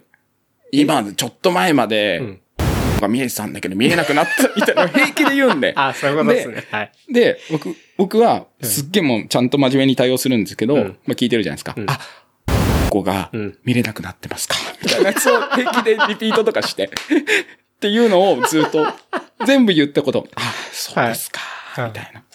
全部、全部その、そうか。ちょっ全部、と、オウム返しで、そうそうそうそう、そ全の部、真面目トーンで言うんですね。真面目飛んで全部変、あなるほど。えぐい言葉を全部ちゃんと真面目に、ああ、そうです、大変申し訳ございません、みたいうんな。うんあれが見えてないんですかなるほそどう。そうそう。どこまでは見えてましたか なんかそういうのをあえて振っちゃったりそうしそうて。いうのもやったりとかして。ただもう本当真面目に。うん真面それもう、なんか、ある意味、こう、自分の中でちょっと笑っちゃいけない24時みたい目。な。そうです。もうなんか勝勝負ですね。うんはい。笑っちゃいけないカスタマーサポートみたいな。そうですねんそういうチャレンジで、で、上司も聞いて、上司はでも笑いますから 上ね。司はもうめちゃくちゃ笑って て。そうで、僕はあの、そのアダルト系かかってきた時は、アダルトチャンネルが見れねえって言われた時に、僕アダルティって言うんですよ。アダルティチャンネルが見れないですかっていう のを、あの、そのアダルティっていうのを、その笑っちゃうんですけど、どこまで耐えられるかなっていうその勝負をずっとしてて。うんうんもうずっとその友達が聞いてるっていう。うんアダルティチャンネル。アダルティちゃん、アダルティちゃんで見れるんですかっていう。自分との戦いっすね、あれは。 やばい。そのバイト先めちゃくちゃ面白そうじゃないですか。か。もう。うんただ、弾きたいんですよね、僕結構。あ逆に逆に、確か逆にに。うん本当へ、まあ、平坦っていうかもう普通に、うん。まあそうですよね。あのドラマが見れないんですけどっていうよりかは、そうそうそう。どうせやるんだったら楽しくやりたいですそうからそう、なんかそういうやばい案件を弾きたくて。うん弾きたいですね。え、じゃあもう、それやってる時に、いや、アダルトがって来たら、来たーみたいな。来たってな、なりますね。 で、最終的に僕辞めた時は、んあの、まあ、役職がついて、ほう。あの、普通のオペレーター。はいで、その上にラウンダーっていう人がいるんですよ。ララウウンンダダーーっていうのは、あの、オペレーターさんたちが席にこう何十人っているところをうん、ただ歩いて回ってて、ほで、その上の SV ってスーパーバイザーに行く前は僕ら、その、ラウンダーの人が止めるんですよ。はいはいはいはい。うん。で、ちょっとわかんないですって言われたやつに、あ、こういうふうに説明してっていう、うん。うん。ラウンダーっていう役職をもらったんで、はいはいもうその時はもう、うん SV のスーパーバイザー行く前に、はい。やばい案件はもうすぐ率先して 僕が。変わるっつって。やらせてくれっつって。俺にやらせてくれ、それはっていうので、やっ美てま味ししいの来たっつた。って。そうそうそう。確かにラウンダーだったらその手上げて、やべえやつ、フィルターかかってるわけですもんね。そうそうそうそうその特殊案件ばっかり。そうそう。どうしましたっていうと、はいいやなんか、アダルトチャンネルが見れないっつって言って、すごい怒ってらっしゃって、上司呼べって言ってるんですけど、つって。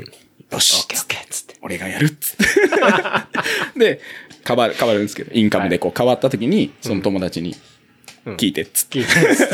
やるから聞いてっつって。いい な、めちゃくちゃ楽しそうだな、それ。そう。でもぐらい楽しまないと、結構、なん、なんか、えぐい職場なんで、うん。それは、なぜですかやっぱ、やることがそんなに変わらない。そんなに変わらないですね。やること一緒だし、まあでも、そうですよね。問い合わせしてくる人って、もう電話かけてる時点でちょっとイラついてたりするのがベースですもんそね。そうう。ですね。それを確かに結構な時間対応するって、まあまあストレスもうんかかりますよね。そうですねやっぱうん。で待ってる時とか、本当に、そのやっぱ個人情報の漏洩とかが厳しいんで、まあもちろん携帯はダメだし、はあはあそういうはあはあ、ね、本読むとかももちろん無理なんで、な、何もないんですよね。電話鳴らない時あーそはうなんだ。ずーっと待ってるだけなので、えええ、そこに携帯も持ち込んじゃダメって携こと帯だ、ダメですえね。えはい。それ、暇つぶしができないっていうのは結構辛いですねだ。ずっと待ってるか、電話で話してるかのどっちかなんで、うん。うん。まあ一応個人情報がまあね、住所だったり何だったりとまあまあまか、そうなんだ。本もダメっすかだって本本は盗みようがないじゃないですか。そうですそよね。の本。 ダメですよね。本もダメ、そうですね、ダメ。うん。ちなみにちょっと話戻りますけど、一回そのアダルトでめちゃくちゃ切れてきた衆議院議員がいます ね。 え、これ議員宿舎じゃんみたいな。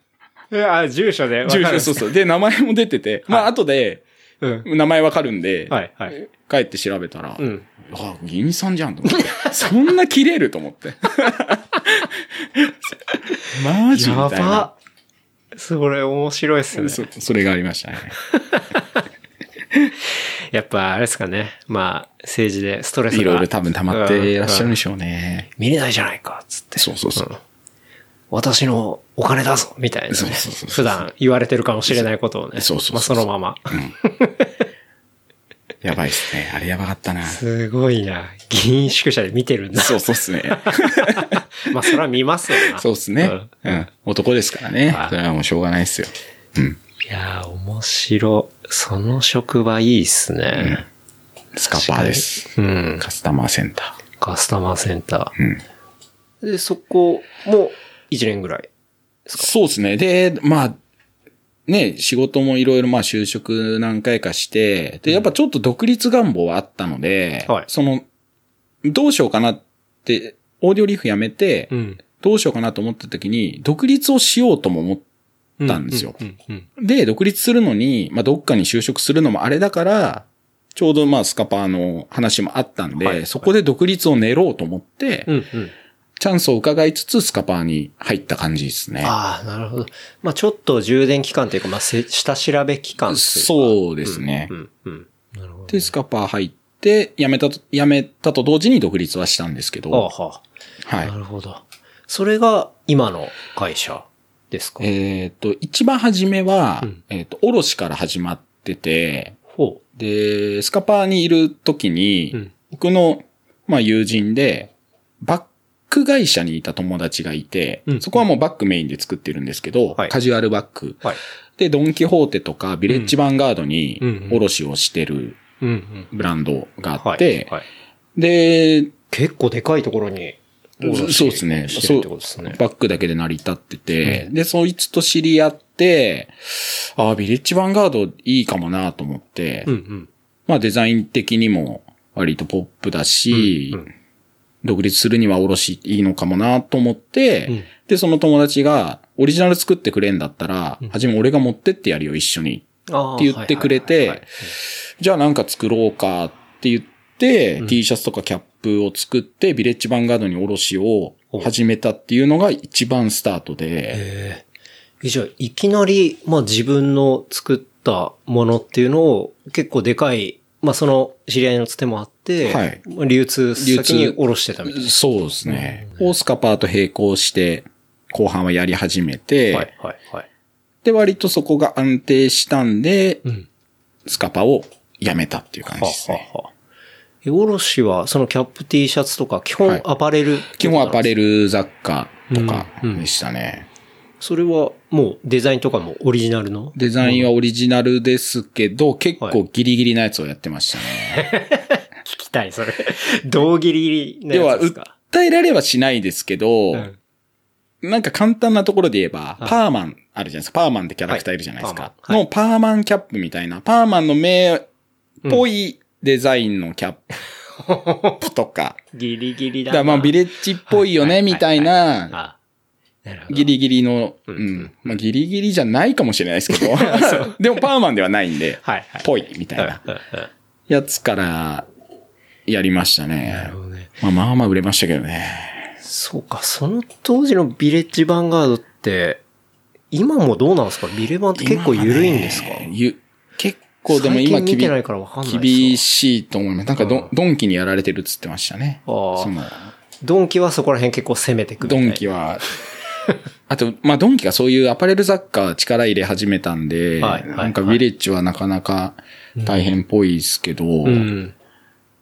流れで言うと、初めは、まあ、ビレッジ元気だった頃は、うんなんかいろいろあったじゃないですか。そういうドラッグ系の本も書籍もあったりとか、なんかちょっとアングラな、あえ、の僕それ全知らな然いっす知からないっすわ。ビレはいビレその当時のビレッジヴァンガードって、あのーまあ、ドラッグ関連の本があったり、あほんもともと本屋さんまあまあ、そうですね。じゃないでそれは知ってでますね。、ドラッグ関連だったりとか、あの、うん。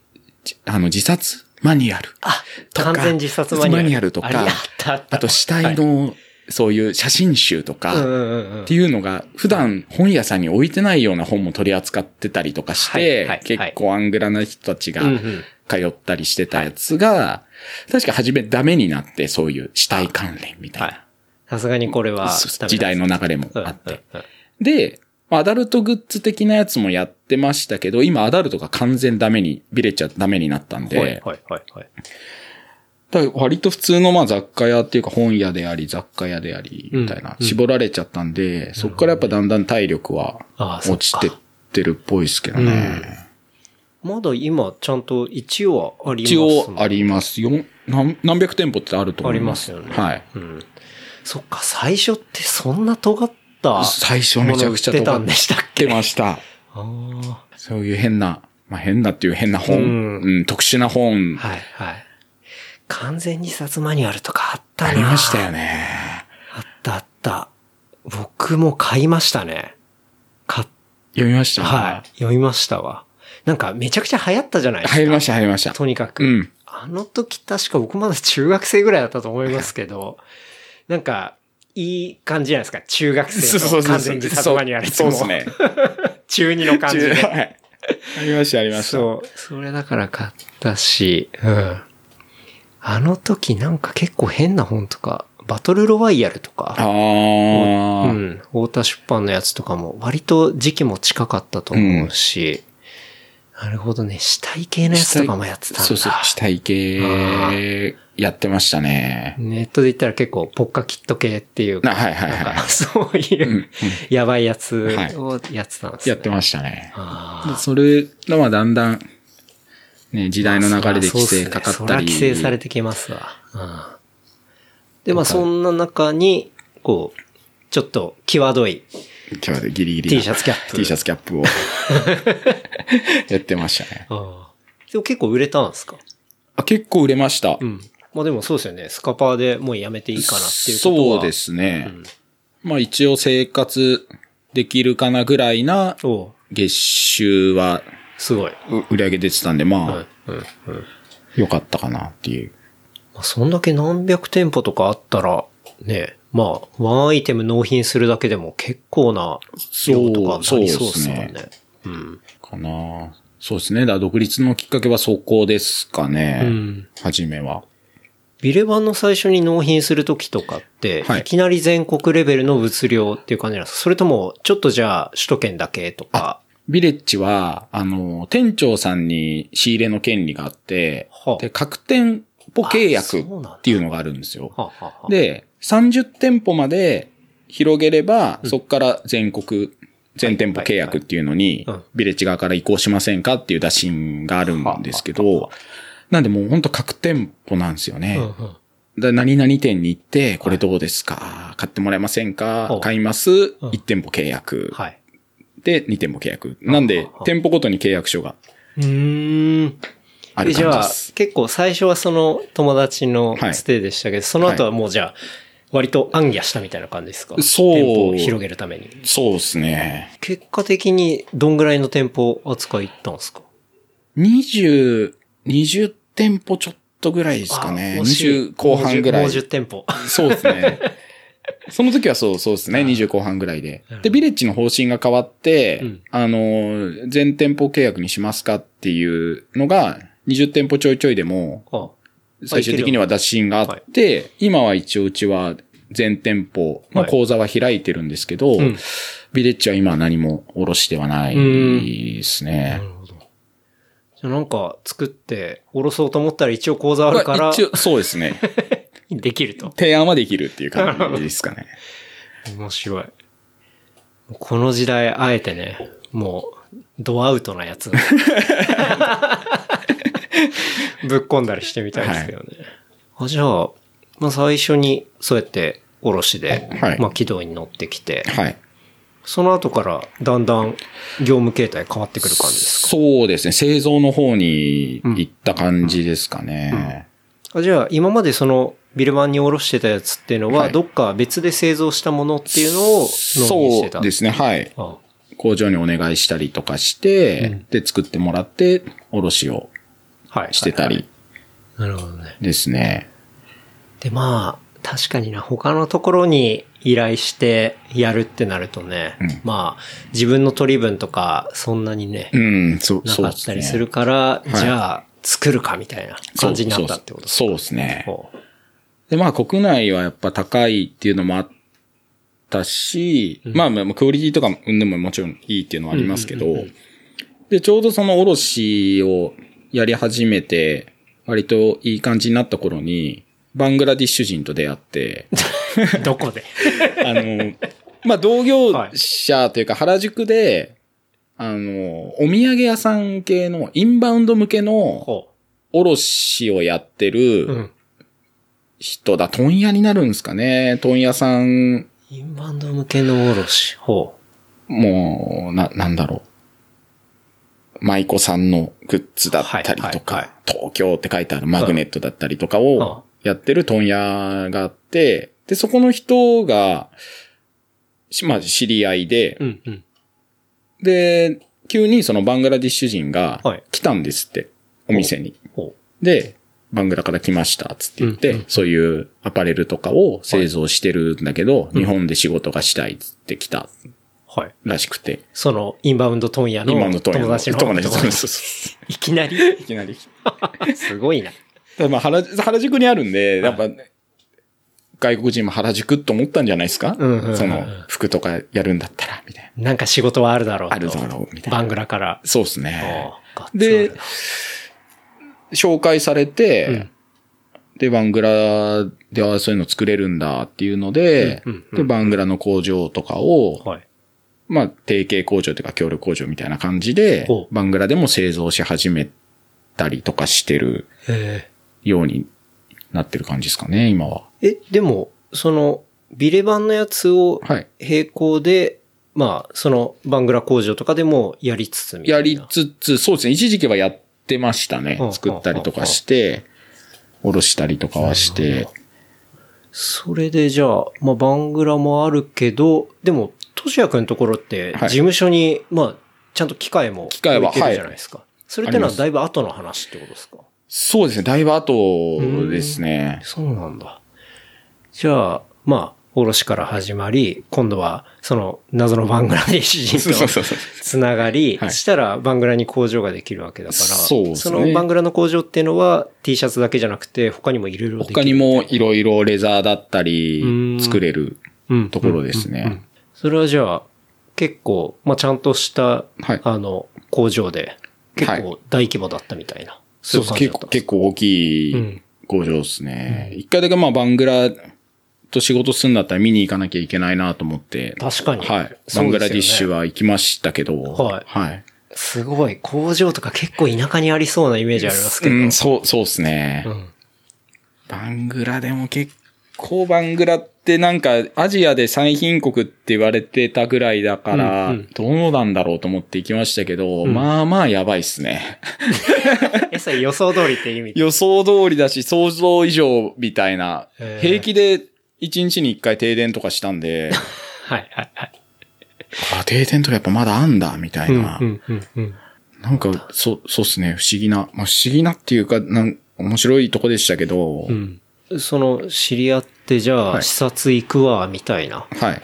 話をするわけじゃないですか。はい。そういう場合って、例えばもう、向こうが来てくれモードになったりするっていうことですかあの、その知り合ったバングラ人が、日本の大学も行ってて、ああ、そうなんでだ。、割と日本語も喋れて、日あ、じ本、ゃあ、結構、バングラでエリートそうだと思います的なはい人ですね。で、日本で仕事がしたいっていうのはいはいではい、今も日本で会社は作っててうん、大体こっちにいるんですけど、なるほど。で、いついつにバングラに戻るかいはいら、一緒に来ませんかみたいな、工場視察来ませんかっていうのでん、じゃあ行くっつって言って、なるほど。はいはい。行ったんですけうん、ど結構大変ですね。長い。じ13時間、だから14時間ぐらいかかりましたね。乗り継いで。そっか、僕、バングラディッシュは行ったことないな。あれ、直行便あります直行便ないです。マレーシアでうんうん乗り換えですね。マレーシア、じゃあ、まあ、乗り換えもろもろ含めて13時間。 13、14ぐらい。はあはあで、そっから、まあ、バングラに入ったとしても、まあ、車移動で、車移動。結構奥地行ってみたいな。奥地、そうですね。あの、まあ、ダッカっていうメインのはい首は都のところうんに泊まってたんですけど、工場に行くときは朝、まあ車で2、3時間ぐらい行って、みたいな。結構行きますね。っていう遠いとこ 行ってう、ん。で帰ってきて、みたいうな。ん。それは、1週間ぐらい。 1週間ぐらいいましたね。うんはい。もう完全一人で。あ、えっと、その原宿のうんインバウンドの人も一緒に行きました。あ、はいそうなんだ。二人で。二、人、三人、もう一人いましたね。三人で行きましたね。うんうんうん。その、もう一人もそのインバウンド系やってる、浅草で、あ、それこそ浅草のお店やってる人です。へーお土産屋さんやってる人なるほど。と行きましたね。すごいな。結構辛かったっすね。辛いのは何辛いその停電。停電も辛いし、二つ星ホテルを取ってくれたんですけど、二つ星がマジやばいんですよ。はい星ついてんのに、え、大丈夫これみたいな感じで。二つ星ってもう、意味なくないですかそうそう意味ないもはやです。何の、何の基準なんだかわかんないですけど。まあまはあ、いとりあえず、まあ、お湯出ないのはもうデフォルトっ すね。お湯出ないとはか、いトイレ流れないが、あ二つ星レベルでデフォルトだしあ、うん。つれえなえ、他にもっといいのとかあんまなかったんですかでも金額的にそこがあれだああったんですかね。あと、まあ、移動しやすいっていうのでうんう、んうん。多分そこのホテルを取ってくれたんですけど、あああ。なるほど。あ、しかも向こうが取ってくれ向たこうがと、そう、向こうが取ってく れた。辛かったっすね。ああ、なるほどね。ご飯とか。ご飯は、僕、バングラ割と好きでしたね。何系のご飯が多いんだろなん炒め物炒め物は多いです。で、カレー、まあ、カレーもあるしうあ、、そっか。そうだ。バングラデシュって、この、まあ、家のすぐ近くにバングラデシュ料理屋さんありましたわ。いつも大体カレー食べるんですけど。カレーですかうん。まあ、インドから割れたところですもんね。そうそうでそうすそうね。うん。だからカレーとか、うん。カレーは、確かに。カレーはあるのはいいっすね。うん。だからなんとかな、なんと外かれなだかいそっうていそうそううか。はいうん。そうか、そうか。らそこで、あの、手で食べるっていうことを覚えましたね。うんうんずっと、まあ、せっかくバングラなんで、はいまあ、みんな手で食べてるし、はい。はい。手で食べようと思って、うん。一週間でだいぶうまくなりましたね。手で食べるの手で食べ るのが。すごい、だいぶ馴染んだ感じですね。馴染みましたね。そのなんか家の近くのバングラデシュ料理屋あるんですけど、はいまあインスタグラムとかやってて、はいで結構まあ綺麗な写真とかあげるんですよ、はいで、あの、年末、だから去年の年末とかに、まあ常連さんで、こう、パーティーやりましたみたいはない写真インスタ上がってるんですけど、はい全員バングラデシュ人 で、全員手で食ってました。本場感がすげえなっていう。そう。とても日本の近所の写真に見えなくて。はいはいそう。。現地感みたいな。そう。だから、あ、やっぱちゃんと、ね、みんな手で食べるんだなっていう。手で食べたことありますないです。ないですか そこ行った時も手で食べないいです、や、食べてみた方がいいですよ。ほう。美味し いですよ。なんか違いますよ。なんか、なんか違う。しかも、このご時世手で食うといろいろね、問題はいろいろありもうますよ反社会的行為みたい な感じですけど、なね。んかね、手で食べると美味しいんですよね。ほう。え、右手だけ右手だけです。そうよはねい。うん手で食べて、まあ、汚れるじゃないですか。はいで、フィンガーボールみたいなのがありありますあるんですよね。うん。で、拭いたりして。うんもうね親指で押し出すんですよ。こうやって。親指、何を押し出すんですかこう、米と、まあ、カレーとかをこう、ぐしゃぐしゃぐしゃってやるじゃないですか。手で。手で、はい。手でぐしゃぐしゃして、うんで、ここに乗せるんです。この、指先に乗せて、はい。親指を後ろ側にしてうん、これ押し出して食べるんです。ああ、なるほど。っていう。はい、はい、はい。手のひらがあったら、その人差し指、中指、薬指あたりにの物を乗せ、乗せ、親指で押しこう出す。押しながら食べるんですね。ああ、そういう手の使い方をするんだ。そうそうそうそう。ああ確かに、なんか手で食べるっていうのは、あの、一応わかりますけど、はいじゃあ指をさらにどういうふうに使うまでは、はいはい。僕知らなかったですね。その食べ方です。じゃあ次行った時に、そうですね。手で食べ、手で、 いきなり、手チャレンジしてみてください。おまみにドン引きされそうだけど急に手で急に、急に手で。混ぜて、で、ちゃんと親指でや、押し出して、こう口こに。う口に入れるって感じ入れるってことですねはい。それやると、じゃあ、あの、店のオーナーから、お、ん分かってるね、分かってみたいそうなそうそう感じになるってこと。覚えたなっていはいはいうはいは感じになると思います。い。なるほど。それちょっといいこと聞きましたね。はいなかなかぜひ現地に行って学ばないと。はい。結構でも、おい、本当美味しいと思いますよ。なんか感覚的な問題ですけどう、ん、うん。なんか美味しい気がうん、うん、うん、する。なんとなく。うん。手で食べると。手で食べる。うん。あの、鉄のスプーンとかフォークがないからなのかもしれないですけど、あのうん、舌触りの感覚というはいか、はいはいはい。肌の感覚で食べてるからうんなのか、なんとなく美味しい。なるほどね。まあそんな、バングラデシュ、バングラデ視シ察ュ、視察そうですね。もうじゃあ、工場的にはでも全く問題なく。問題はなかったですね。うんはい。うんうん。ただまあ劣悪ですけどね、汚いですね、やっぱり。工場労も。働環境がうん。綺麗な工場は綺麗ですけど、うん。うん。結構、汚いってどういうレベルですかなんか、僕イメージする工場って割とね、綺麗な。な。ピッとしてすそうっすよはいね。厳しいのかな。厳ししいところは厳しいですいね。で、バングラのそういうアパレルとかの製造のランクっていうのがあって、ほうなんか星がついてるランクで、いろいろ区別されるらしいんですけど、工場に星がついて工場に星がついてて。はいで、毎年一回あるのかなその、大手の、はい。例えば、まあ、ノースフェイスだったうんうり、んナイキだったりとかの、バングラで作るときに、なんか大会みたいのがあるらしくて、どこがゲットするかみたいな、その仕事あーを、っはい、はい。ていうのがあるみたいで、コンペがあるんですねコンペみたいなやつ が。うんだうかんらそういう、なんか上のい星がついてるところは、やっぱ綺麗ですけど、空調だったりなんだったりちゃんとしてますけど、うんうんうん街の工場はう、もう床は汚いし、っていう、まあ、ワンちゃんとか、普通にいるし、 地べたで布切ってるし、みたいな。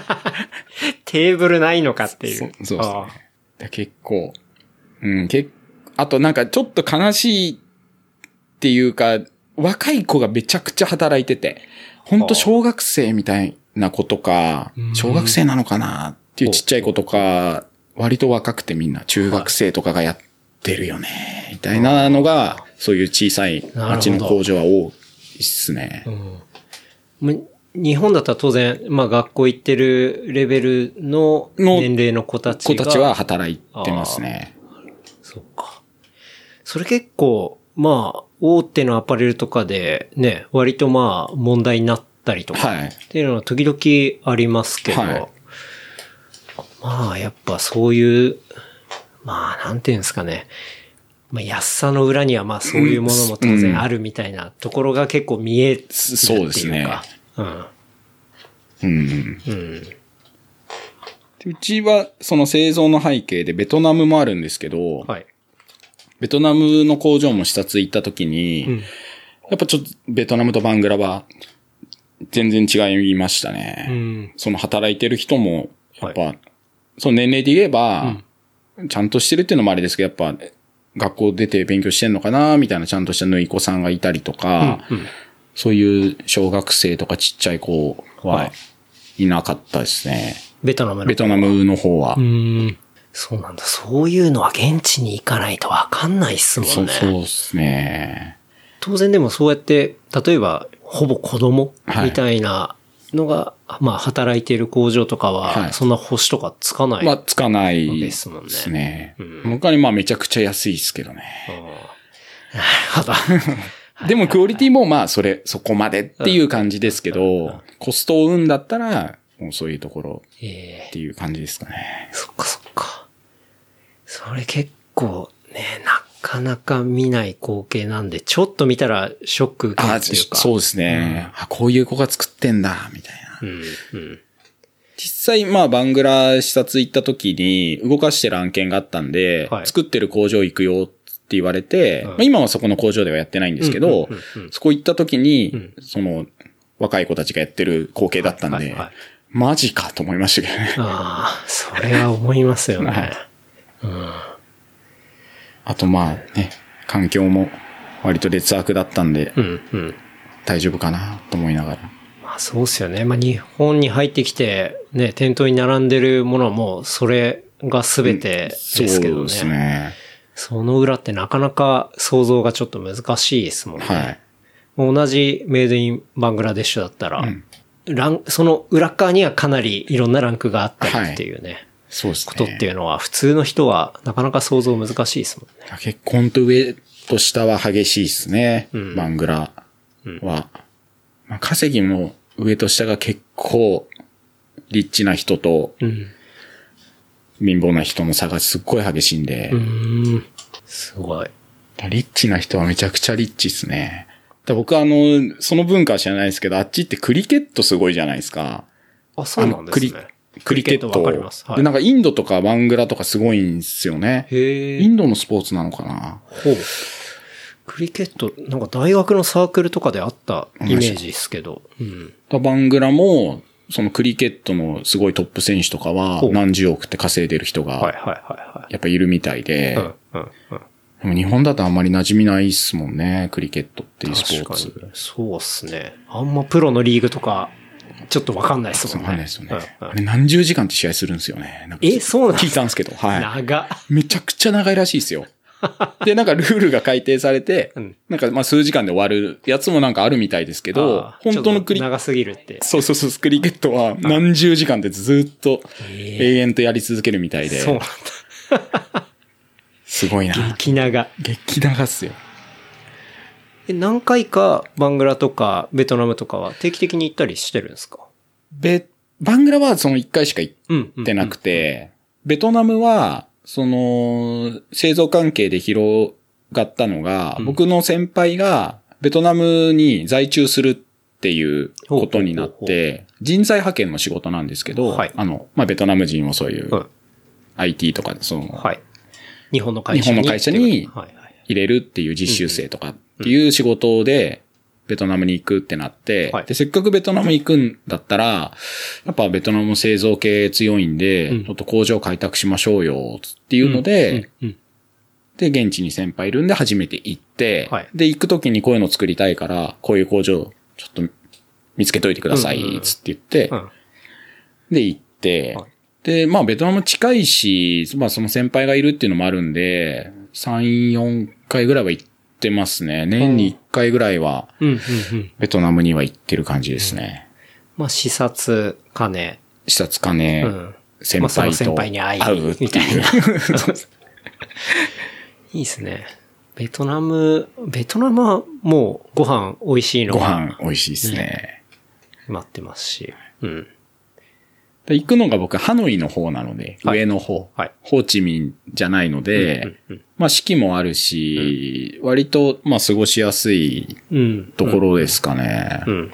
面白いです、ベトナム。いいな。じゃあその、いろいろ、まあ出張も行き、はい。で、まあだからアジアですよね。アジアにそういう生産の拠点もでき、はい。で、まあしばらくそういう拠点で、まあ物を作ってそうでっすてね。いうところをやってたっていうこと。はい。ですよね。でも最初は卸だけど、まあ今度は新しくこういうの作りたいっていう、まあ、いわゆるその最初に言ったようなノベルティはい。を作っていくっていう風なことにちょっとずつシフトしていく。そうですね。う。うんうんうん。それなんか、うんきっかけ的には、そのまあバンドをやってたっていうのもあって、いろんなまあアーティストさはいはいんはいいるじゃないですか。はいで、やっぱその当時も物販を作りたかったんですけど、いろいろ面白いものとかうを。んうんうんけどやっぱり、いい、いいものとか面白いもの作ってなると、その、それなりにロットもいるじゃないですか。数作んなきゃいけないので、はい。ただなるべくいろんなものを小ロットで作れるように、コストも抑えつつ、いいクオリティで、みたいなのを終えたらいいなっていうのがあって、そういうふうに製造の方にはい。はい。いい工場を探そうって言って行った感じですかね。なるほどね。うん。そのじゃあ、割と最初のお客さんっていうのは、はい結構もうバンド周りっていうか。バンドま、そうですね。そういうアーティストグッズ系は多かったですね。うん、音楽活動をしてる人というか。はい。確かにね、今の、こう、バンド活動だったり、そういうアーティストの、まあ、収入の結構要になってたりする部そう分でですすよね。ね。うん。まあ、当然、ね、まあ、そうやってライブやったところの、まあ、チケットのあれもありますけど、まはい。あやっぱそこで物を売ってみたいなうん。ところっていうのは結構大事らしいですうよんね。。物販はだいぶでかいと思います。収入は。うん。実際やっぱ飛ぶように売れてたりするもんなんですかそうですね。だからもう本当大きい人たちは、一回のツアーで億とかは、余裕で超えるんじゃないですかね。 物販でですか物販で。怖っマジっすかで、ある程度その製造側なので、はいこの前、ちょっと機会があって、ワンオクロックのライブに、お今行ったんですけど、はいで、大体値段とかわかるじゃないですか。うんうん T シャツいくら、いタオルいくらっていうので、で、どれぐらい売れてるっていうのを見ると、楽しいお話は次週後編に続きます。お楽しみに。話したトピックスは、超ノート、レプリカント .fm で見ることができます。番組の感想は、ハッシュタグ、レプリカント fm までお寄せください。See you next week. バイバイ。